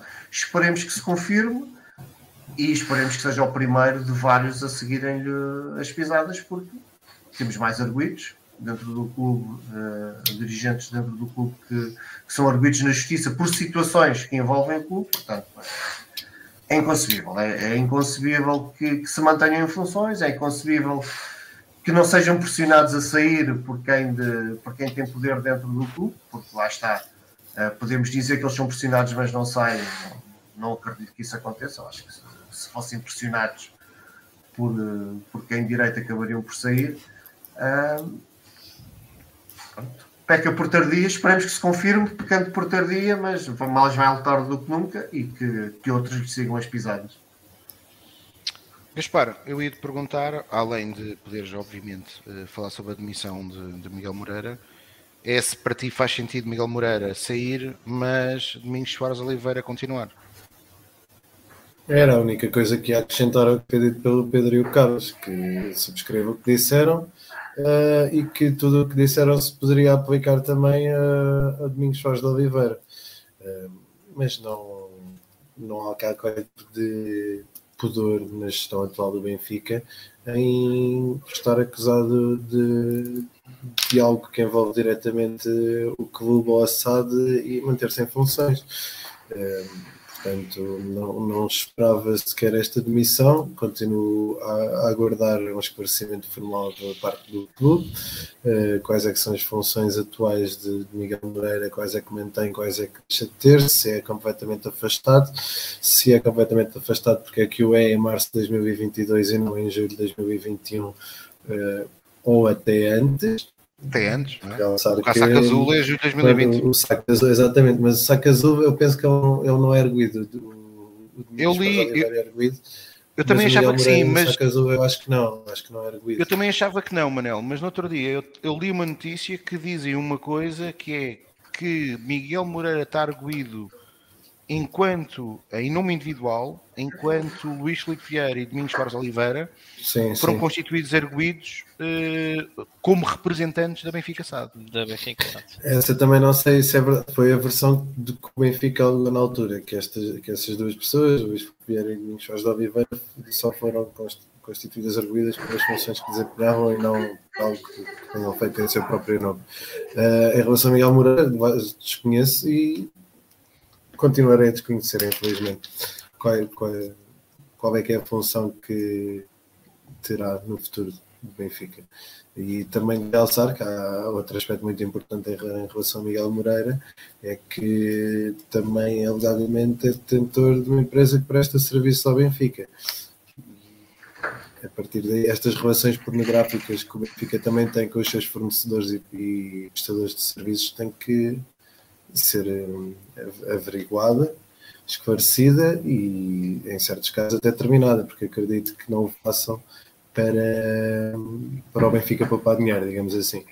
É que o Benfica, se celebrar contactos, eh, contratos com empresas detidas por seus profissionais, neste caso altas patentes ou mesmo membros dos órgãos sociais, eh, não acredito que o façam para, para, para poupar dinheiro ao Benfica para fazer um descontinho por estarem lá também. Portanto, é tudo para se esclarecer.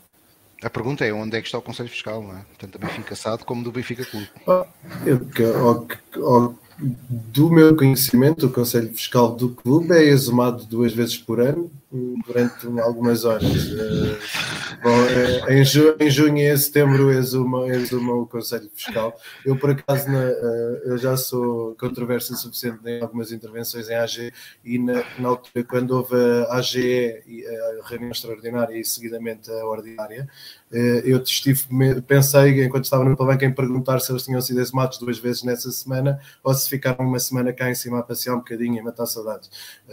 não o fiz, mas que eu sei do Conselho Fiscal. É, ali na segunda quinzena de junho e na segunda quinzena de setembro vão, vão lá ao lado de São João, aos prazeres, buscá-los, montam-nos lá, tiram-nos do formol, põem-nos lá na mesinha, durante assim das 8 à meia-noite, depois vão buscá-los, voltam a enterrar e não, que é que há? não há Conselho Fiscal. Último Até, no... e puxando um tema algo que já foi abordado aqui no, no Falar Benfica, que é a revista estatutária, é, para mim é a linha mais crucial de toda, mais importante mudar, é definitivamente as vistas separadas dos órgãos sociais, porque são, são o poder, os, os diversos poderes não estão separados. Obviamente que é isto que acontece, que a mesa e o Conselho Fiscal se tornam apenas um, um órgão formal que na prática não, não pratica qualquer tipo de função e está ao dispor da direção. Aliás, tivemos no outro dia o Dr. Pires de Andrade, que agora, que agora faz parte do Conselho de Administração, é uh, muito animado na gala do Benfica, muito animado. Uh, ah, portanto, sim, o que vem, é? o que vem confirmar é o que foi veiculado em diversos meios de comunicação pelo Benfica, que a, a entrada dele na, na, na, no Conselho de Administração da SAD tinha sido algo hostil e que o Benfica não, não, não o Benfica não, o presidente do Benfica e a atual direção não tinham gostado muito da ideia e veio a confirmar-se porque eles de facto estava bastante ostracizado na gala. Estava, uh, não estava. Toda a gente. Só faltava dar uns beijinhos na boca. Bom, e agora vamos passar para o último tema da noite. Já vamos aqui com quase duas horas e vamos falar de modalidades. Carlos, eu hoje uh, vou-te passar a bola a ti. Obviamente, um grande destaque uh, para a vitória de hoje do Benfica uh, contra o Nantes, contra uma excelente e brutal equipa. Para as pessoas terem noção, um dos melhores jogadores, um dos melhores jogadores da equipa francesa é, é Alexandre Cavalcanti, internacional português, formado no Benfica, que foi para a França porque o Benfica não tinha condições ou para o manter, ou naquela velha máxima, o Benfica corta a perna, corta a perna ao Benfica, mas não corta a perna a ninguém, é mas corta a perna, corta pelo menos as pernas à ambição desportiva do Benfica, vão sendo cortadas. E a verdade é que o Benfica conseguiu uma grande vitória, que manteve, garantiu o segundo lugar. Uh, e portanto abre boas expectativas para o sorteio dos oitavos de final. Mas o fim de semana é marcado essencialmente pela espetacular vitória da equipa de, de basquetebol, que já tinha vencido a Taça de Portugal uh, no ano passado, a equipa de basquetebol feminino, porque a de masculino uh, acho que não vale a pena falar muito. Uh, e sobre a vitória no Hockey Patins, no clássico contra o Foco do Porto. Sim, já, já tinhas elencado a questão da vitória do, do, do basquetebol feminino. Vou começar vou deixar o hockey para o fim. Vou começar aqui por outros, outros futebols e, e outras modalidades. Uh, primeiro, uh, na, na, equipa de sub-19, uh, na UEFA Youth League, nos oitavos de final, uma vitória fantástica contra o Midtjylland, jogando fora, é? na, na, Dinamarca. Um, o Benfica entrou a ganhar, com um ótimo gol do Diego Moreira, creio eu, logo aos 5 minutos, uh, e depois eh, adormece no, no jogo durante ali uns 10 minutos e de repente uh, os dinamarqueses vão três vezes à, à baliza do Benfica e fazem dois golos, e o Benfica, oh, que, que, entrou tão bem, ao quarto hora de jogo está a perder 2-1. Um, o que é certo é que após ali, mais ou menos, eu tive a oportunidade de ver o jogo na altura, ali por volta dos 25 minutos uh, ainda da primeira parte, a equipa acordou em definitivo uh, e basicamente ligou o rolo compressor para cima do, dos dinamarqueses. Um, acabou por empatar uh, na sequência do lance bola parada uh, ainda à beira do intervalo, faz a segunda parte toda a carregar uh, e acaba por só conseguir fazer o 3-2 já a 10 minutos do fim, uh, mas a equipa foi melhor que o Midtjylland em todos os aspectos e está de pleno mérito no, nos quartos de final, onde provavelmente se perspectiva um Benfica Sport, ou melhor, um Sporting Benfica, porque a acontecer será, será em, em Alcochete, porque o Sporting tinha os seus oitavos de final com o Dinamo de Kiev e em função de toda a situação que se está a viver, muito provavelmente uh, o jogo não se irá realizar e o Sporting irá ser apurado diretamente para os quartos de final e portanto uh, teremos um, ehm, na calha um Sporting Benfica. Uh, depois no vôlei masculino, uh, primeiro uh, os quartos de final da Taça de Portugal, onde o Benfica aplicou um 3-0 aos Moris, um jogo que não sendo, não tendo sido um jogo fácil, apesar do 3-0, o Benfica foi sempre superior e apurou-se para as meias finais, que vão ser disputadas precisamente com o Sporting. de regresso ao campeonato, na, na 13 terceira jornada, 3-0 fora, ao Castelo da Maia, o capitão Gaspar, que desde que saiu de Covid continua uma máquina de marcar pontos, foi novamente o melhor marcador da equipa com 18 pontos. Um, e portanto manutenção de, da liderança no, do campeonato à frente do, da equipa do Fonte Bastardo. Um, já no futebol feminino, na fase de apuramento de campeão, uh, sétima jornada, uh, 4-0 fora ao Vila Verdense, uh, com Ana Vitória e Chloe a marcar e um bicho de Cassandra, uma vitória clara, sem qualquer tipo de mácula, também vi o jogo. a, equipa, a nossa equipa foi sempre superior ao adversário de longe, teve uma, uma, uma porcentagem esmagadora de posse de bola uh, e, portanto, mantém o pleno de vitórias nesta, nesta fase de apuramento de campeão. Sete jogos, sete vitórias uh, e, portanto, naturalmente a liderança isolada com seis pontos a mais que o segundo, que é uh, o Sporting. Um, já na, na, equipa B, uh, portanto, masculino, de volta ao masculino, uh, na, na, jornada 25, uma derrota. Uh, o Benfica perdeu com o Varzim em casa por 2-1. uma derrota que foi inesperada. O Benfica chegou a, ao intervalo já a perder por 2-0. Depois, o melhor que conseguiu fazer foi reduzir para 2-1. Ainda esteve a jogar em superioridade numérica, mas não foi, já não conseguiu chegar sequer ao empate. no sub-23 na fase de apuramento de campeão, também outra derrota por 3-2 com o Leixões e, portanto, uh, começa, é a terceira derrota já nesta fase uh, e, e, está basicamente é só uma miragem ainda a possibilidade de ser campeão. Por outro lado, nos júniores uh, masculinos, uh, também na fase de apuramento de campeão, o Benfica soma e segue, 4-1 ao Vitória de Guimarães, uma vitória completamente sem mácula e manutenção do pleno, o Benfica vai com 4 jogos, 4 vitórias, 10-2 em, em golos, uh, e portanto os olhos no título, que está muito bem encaminhado. No futsal, Uh, masculino, também uma, uma vitória na 17 jornada da Primeira Liga por 6-1 ao Viseu, contra o Viseu 2001. Uh, ah, um jogo que permitiu esquecer aquilo que se tinha passado na taça uh, contra o Sporting. uma vitória completamente sem espinhas, 2-0 ao intervalo, um jogo que foi, foi tranquilo. seguimos no segundo lugar. Uh, no basquete masculino, como, como o Tiago já tinha lançado, uh, tivemos uma derrota na, na 17 jornada uh, em casa com o Porto.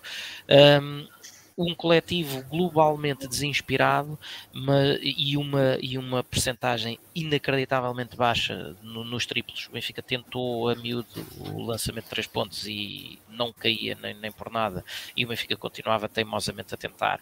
Um, basta ver que o melhor marcador da equipa uh, foi José Silva com apenas 11 pontos, portanto uh, pontuou-se pontuou muito pouco, o coletivo esteve bastante, bastante abaixo do esperado. Uh, o inédito em... fazer um período em que marcámos 6 pontos. Mas é era aí que eu ia chegar. Independentemente disso, o primeiro período dá um, um, empate a 19, o Benfica consegue ligeira vantagem, quer no segundo, quer no terceiro período, mas depois faz um quarto período com, em que perde por 6-16, portanto faz apenas 6 pontos, como o Tiago estava a dizer e portanto acabamos por perder 63-68 por 5 pontos, ou seja, a derrota consumou-se nesse, nesse quarto período uh, completamente nefasto. Uh, no handball, uh, em lançamento para, para a tal vitória de hoje da Liga Europeia, a jornada 20 do, do campeonato, o Benfica fez uma vitória sem mácula e, e bastante confortável por 39-25 contra o Futebol Clube de Gaia. Os mais, os mais fortes venceram todos e, portanto, o Benfica mantém aquela, aquele terceiro lugar na tabela com 8 pontos a menos, mas dois jogos a menos. Uh, e uh, depois a vitória, a vitória europeia de hoje, uma vitória épica por 31-30 uh, e a garantia do, do, segundo lugar no grupo B. O apuramento já estava garantido, mas com esta vitória uh, garantiu-se o segundo lugar e, portanto, as boas perspectivas em termos de posicionamento para o sorteio da fase seguinte. E depois termino então com uh, essa vitória absolutamente épica por 4-1 no Hockey em Patins, jornada 20 do campeonato, contra o Futebol Clube do Porto, no Pavilhão da Luz. uma vitória absolutamente fabulosa, mais ainda por ser de remontada, porque o nosso adversário apanhou-se a ganhar uh, e para quem estava a ver o jogo, uh, acho que houve ali uns segundos em que se temeu uh, aquela, aquela quebra, uh, desmoral, aquela desmoralização que tantas vezes tem acontecido nos jogos contra o nosso rival do Norte. mas o que é certo é que, ao contrário de, outras, de outros casos, não, a equipa um, veio logo para a frente, empatou logo no lance a seguir? Foi do lance a seguir. Foi bola ir ao meio, pôr no Nico ali e foi gol. Quando eu digo um minuto depois, foi porque ainda há os festejos, etc. Mas foi, foi um instantinho, empata, continua a carregar. Além disso, um, faz ainda uh, o 2-1 antes do intervalo e depois numa segunda parte de elevadíssima qualidade, mais dois golos sem resposta. Uh, e, e se há ninguém bisou, uh, portanto os golos foram todos distribuídos, mas se há fator absolutamente determinante é que nesta vitória por 4-1, um, ehm, o guarda-redes do Porto, Xavi Malian, foi unanimemente considerado o melhor em campo. Portanto, uh, isto explica, uh, ou melhor, melhor que Xavi Malian só a exibição coletiva do Benfica. Uh, mas do ponto de vista individual, o guarda-redes que sofre 4 golos foi ainda assim o melhor em campo. Portanto, foi efetivamente uma exibição uh, gigantesca do Benfica, a confirmar aquele trajeto de recuperação que temos aqui referido ao longo da, das últimas edições, que depois daquele começo absolutamente desastroso, em que o Benfica, salvo erro, se não falha a memória, à, à sexta jornada já tinha três derrotas, um, e, e, pronto, e tem feito um caminho de recuperação progressiva, um, cujo ponto alto até ao momento é claramente esta vitória uh, contra um rival uh, com quem uh, nós não temos ganho tantas vezes quanto isso nos últimos anos e, portanto, um grande destaque. Uh, que não perdemos os jogos em casa, não é? Pode Também. e de modalidades, Tiago, pode-me ter falhado agora, alguma coisa. Não, agora vou, vou, vou, vou passar o nosso crivo no nosso especialista. Especialista. Quase por certo vai falar sobre o polo aquático. Carmo. Evidente.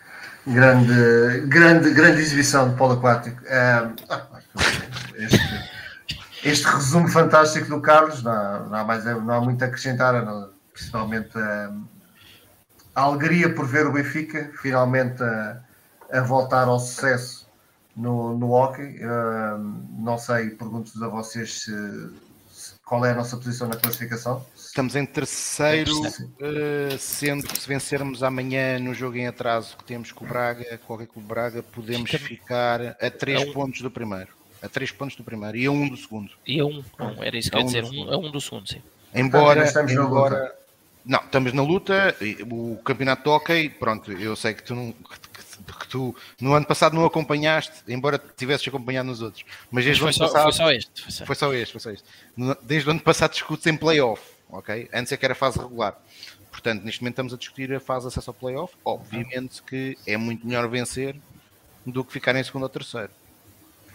Mas é difícil. O Benfica, o Benfica ainda vai ter dois jogos complicados. Vai ter que ir ao Pavilhão João Rocha, vai ter que ir a Barcelos que é uma das equipas que está na luta pelo título, portanto, onde o Sporting mas, foi goleado. Mas seja como certo, mas seja como for, esta uma vitória destas e folgada e do, com este brilho, com este brilho de, de qualidade uh, dá alento, dá alento e, dá, e sustenta a, a recuperação que, que, a equipa do Hockey tem tido.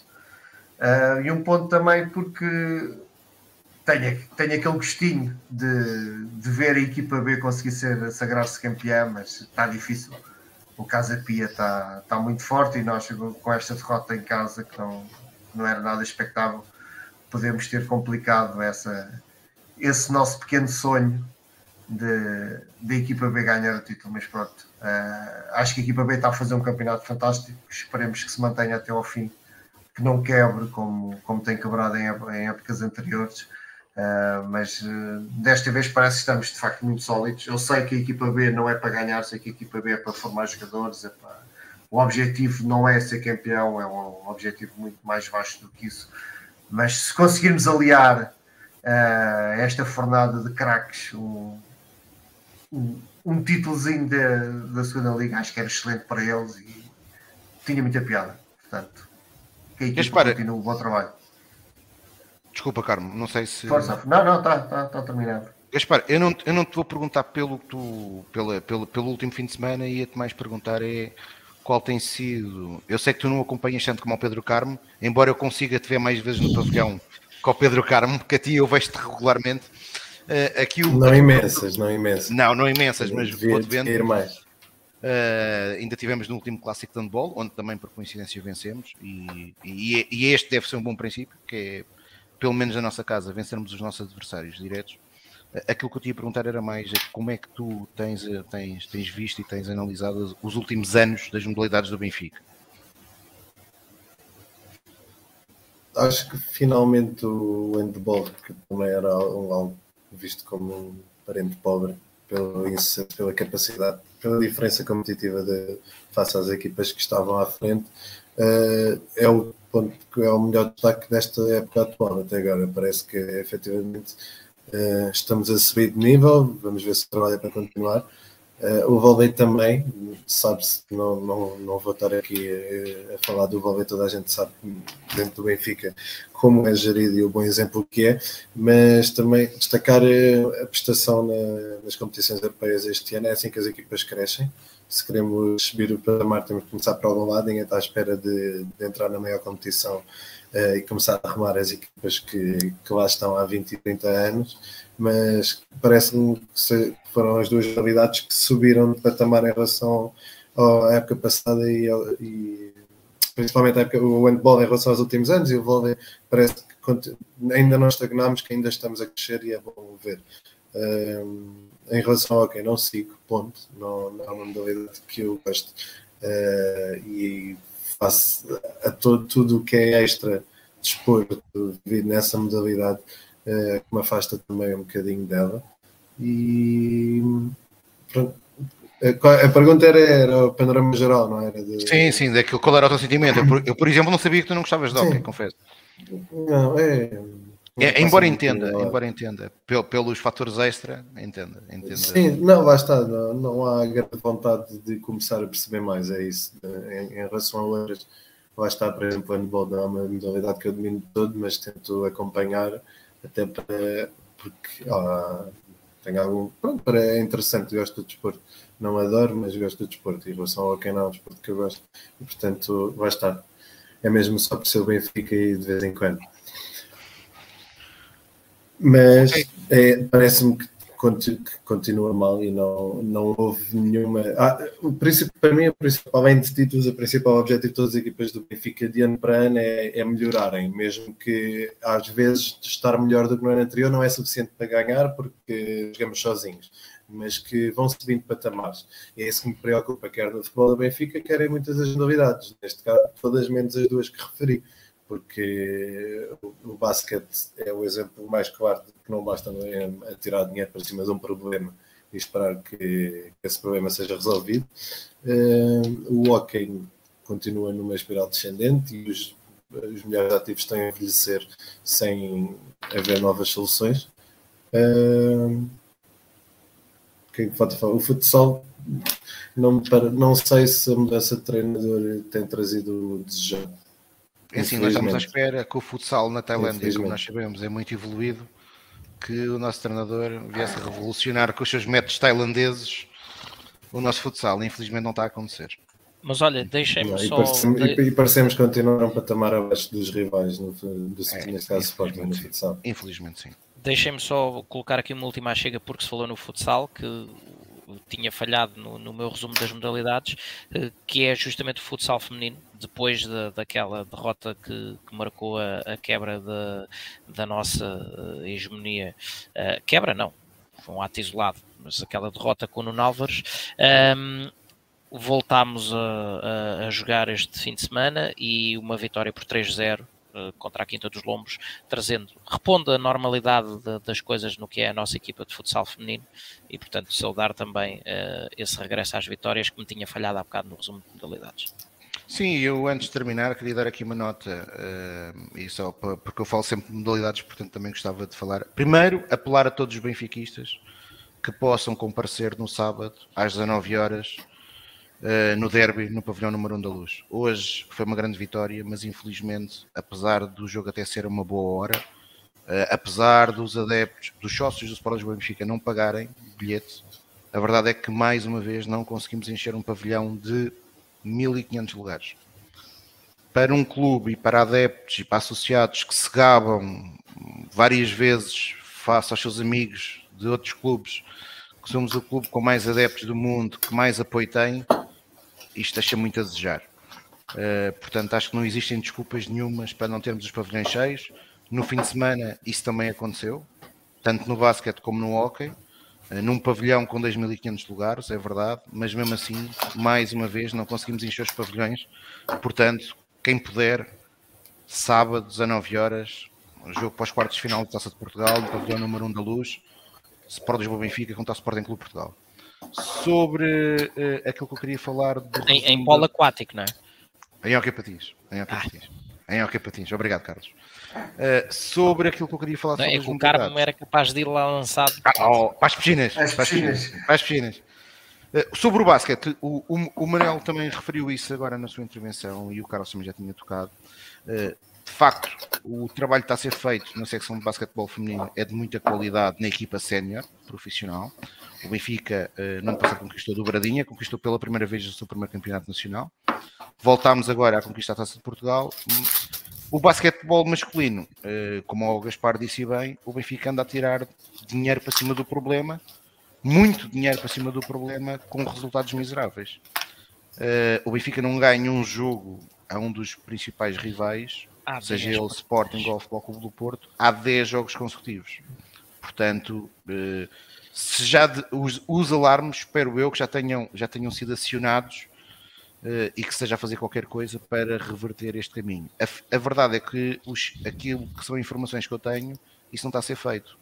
Por exemplo, é incompreensível como um clube que tem aparentemente como seu grande projeto estratégico para o futuro uma cidade esportiva, onde supostamente essa cidade esportiva, além do futebol, servirá para uh, as modalidades e para a formação das modalidades, que hoje o clube tenha acabado com o mini basquetebol, tanto no setor masculino como no setor feminino, que o setor masculino de formação no basquetebol esteja pelas ruas da amargura, uh, existindo sim uma aposta forte na equipa B, equipa B que não existe no feminino, ao contrário de equipas e de clubes com um nível, com capacidades financeiras e com recursos bem inferiores ao nosso.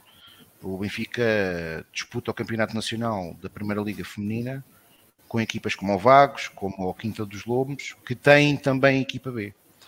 Uh, e o Benfica no feminino não tem equipa B, não tem uh, mini escolas, o que faz que, com que hoje muitas crianças uh, sejam iniciadas no basquetebol uh, noutros clubes e eh, para o próximo ano, com uma decisão da Federação de acabar com o escalão de sub-19 e passar a escalão de sub-18, o Benfica vai perder a sua última boa fornada de atletas formadas no clube.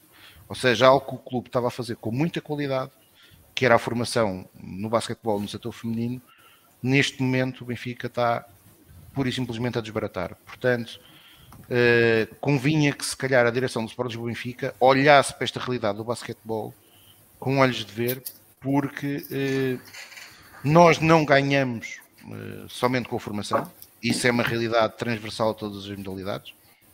Uh, mesmo agora, por exemplo, neste fim de semana, o Benfica foi campeão nacional sub-23 no setor feminino em atletismo e perdeu no masculino.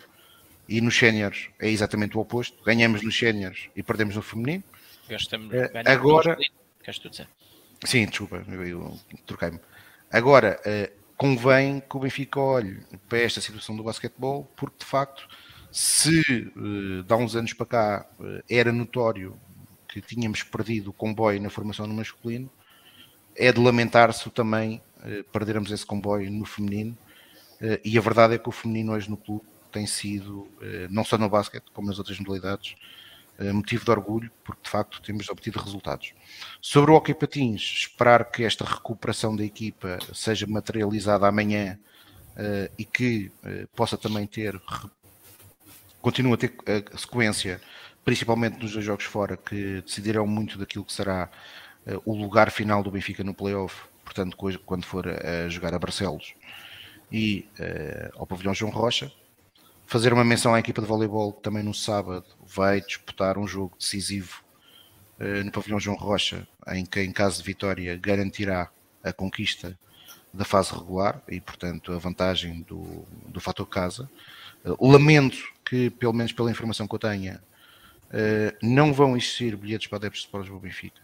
É, é lamentável que isso aconteça. Não sei se é pelo Sporting Clube Portugal não ter cedido uh, ou se é pelo Sport Lisboa Benfica não ter pedido. A informação que eu tenho uh, neste momento é que não vão existir uh, bilhetes uh, para os adeptos de Sport do Benfica. É lamentável, ainda por cima era, era, era uma tarde bem passada, porque às 17 horas estava no João Rocha e às 19 estava no, no pavilhão número 1 da Luz. Assim, não, assim vou ter que ir para a luz mais cedo. Uh, mas esperar que a equipa de voleibol consiga, consiga fechar com chave de ouro esta fase regular. Depois para a semana vamos ter a final, uh, vamos ter a Final Four da Taça de Portugal. E posto isto, e uh, terminadas estas notas sobre as modalidades, e reforçando aqui, convém que o Benfica explique se, para que é que quer uma cidade esportiva quando depois aparentemente enfraquece a formação das suas secções, principalmente da secção de basquetebol. Posto não isto. Será, não será esse enfraquecimento propositado para justificar a, a cidade desportiva? Não, o Benfica. Eu, o Benfica, eu não quero, o, não quero Benfica, que tu tenhas razão, ó Carmo, por amor de Deus. Isso, oh Carmo, isso não faz sentido por não, uma coisa. Isso não faz sentido por uma coisa. Bem.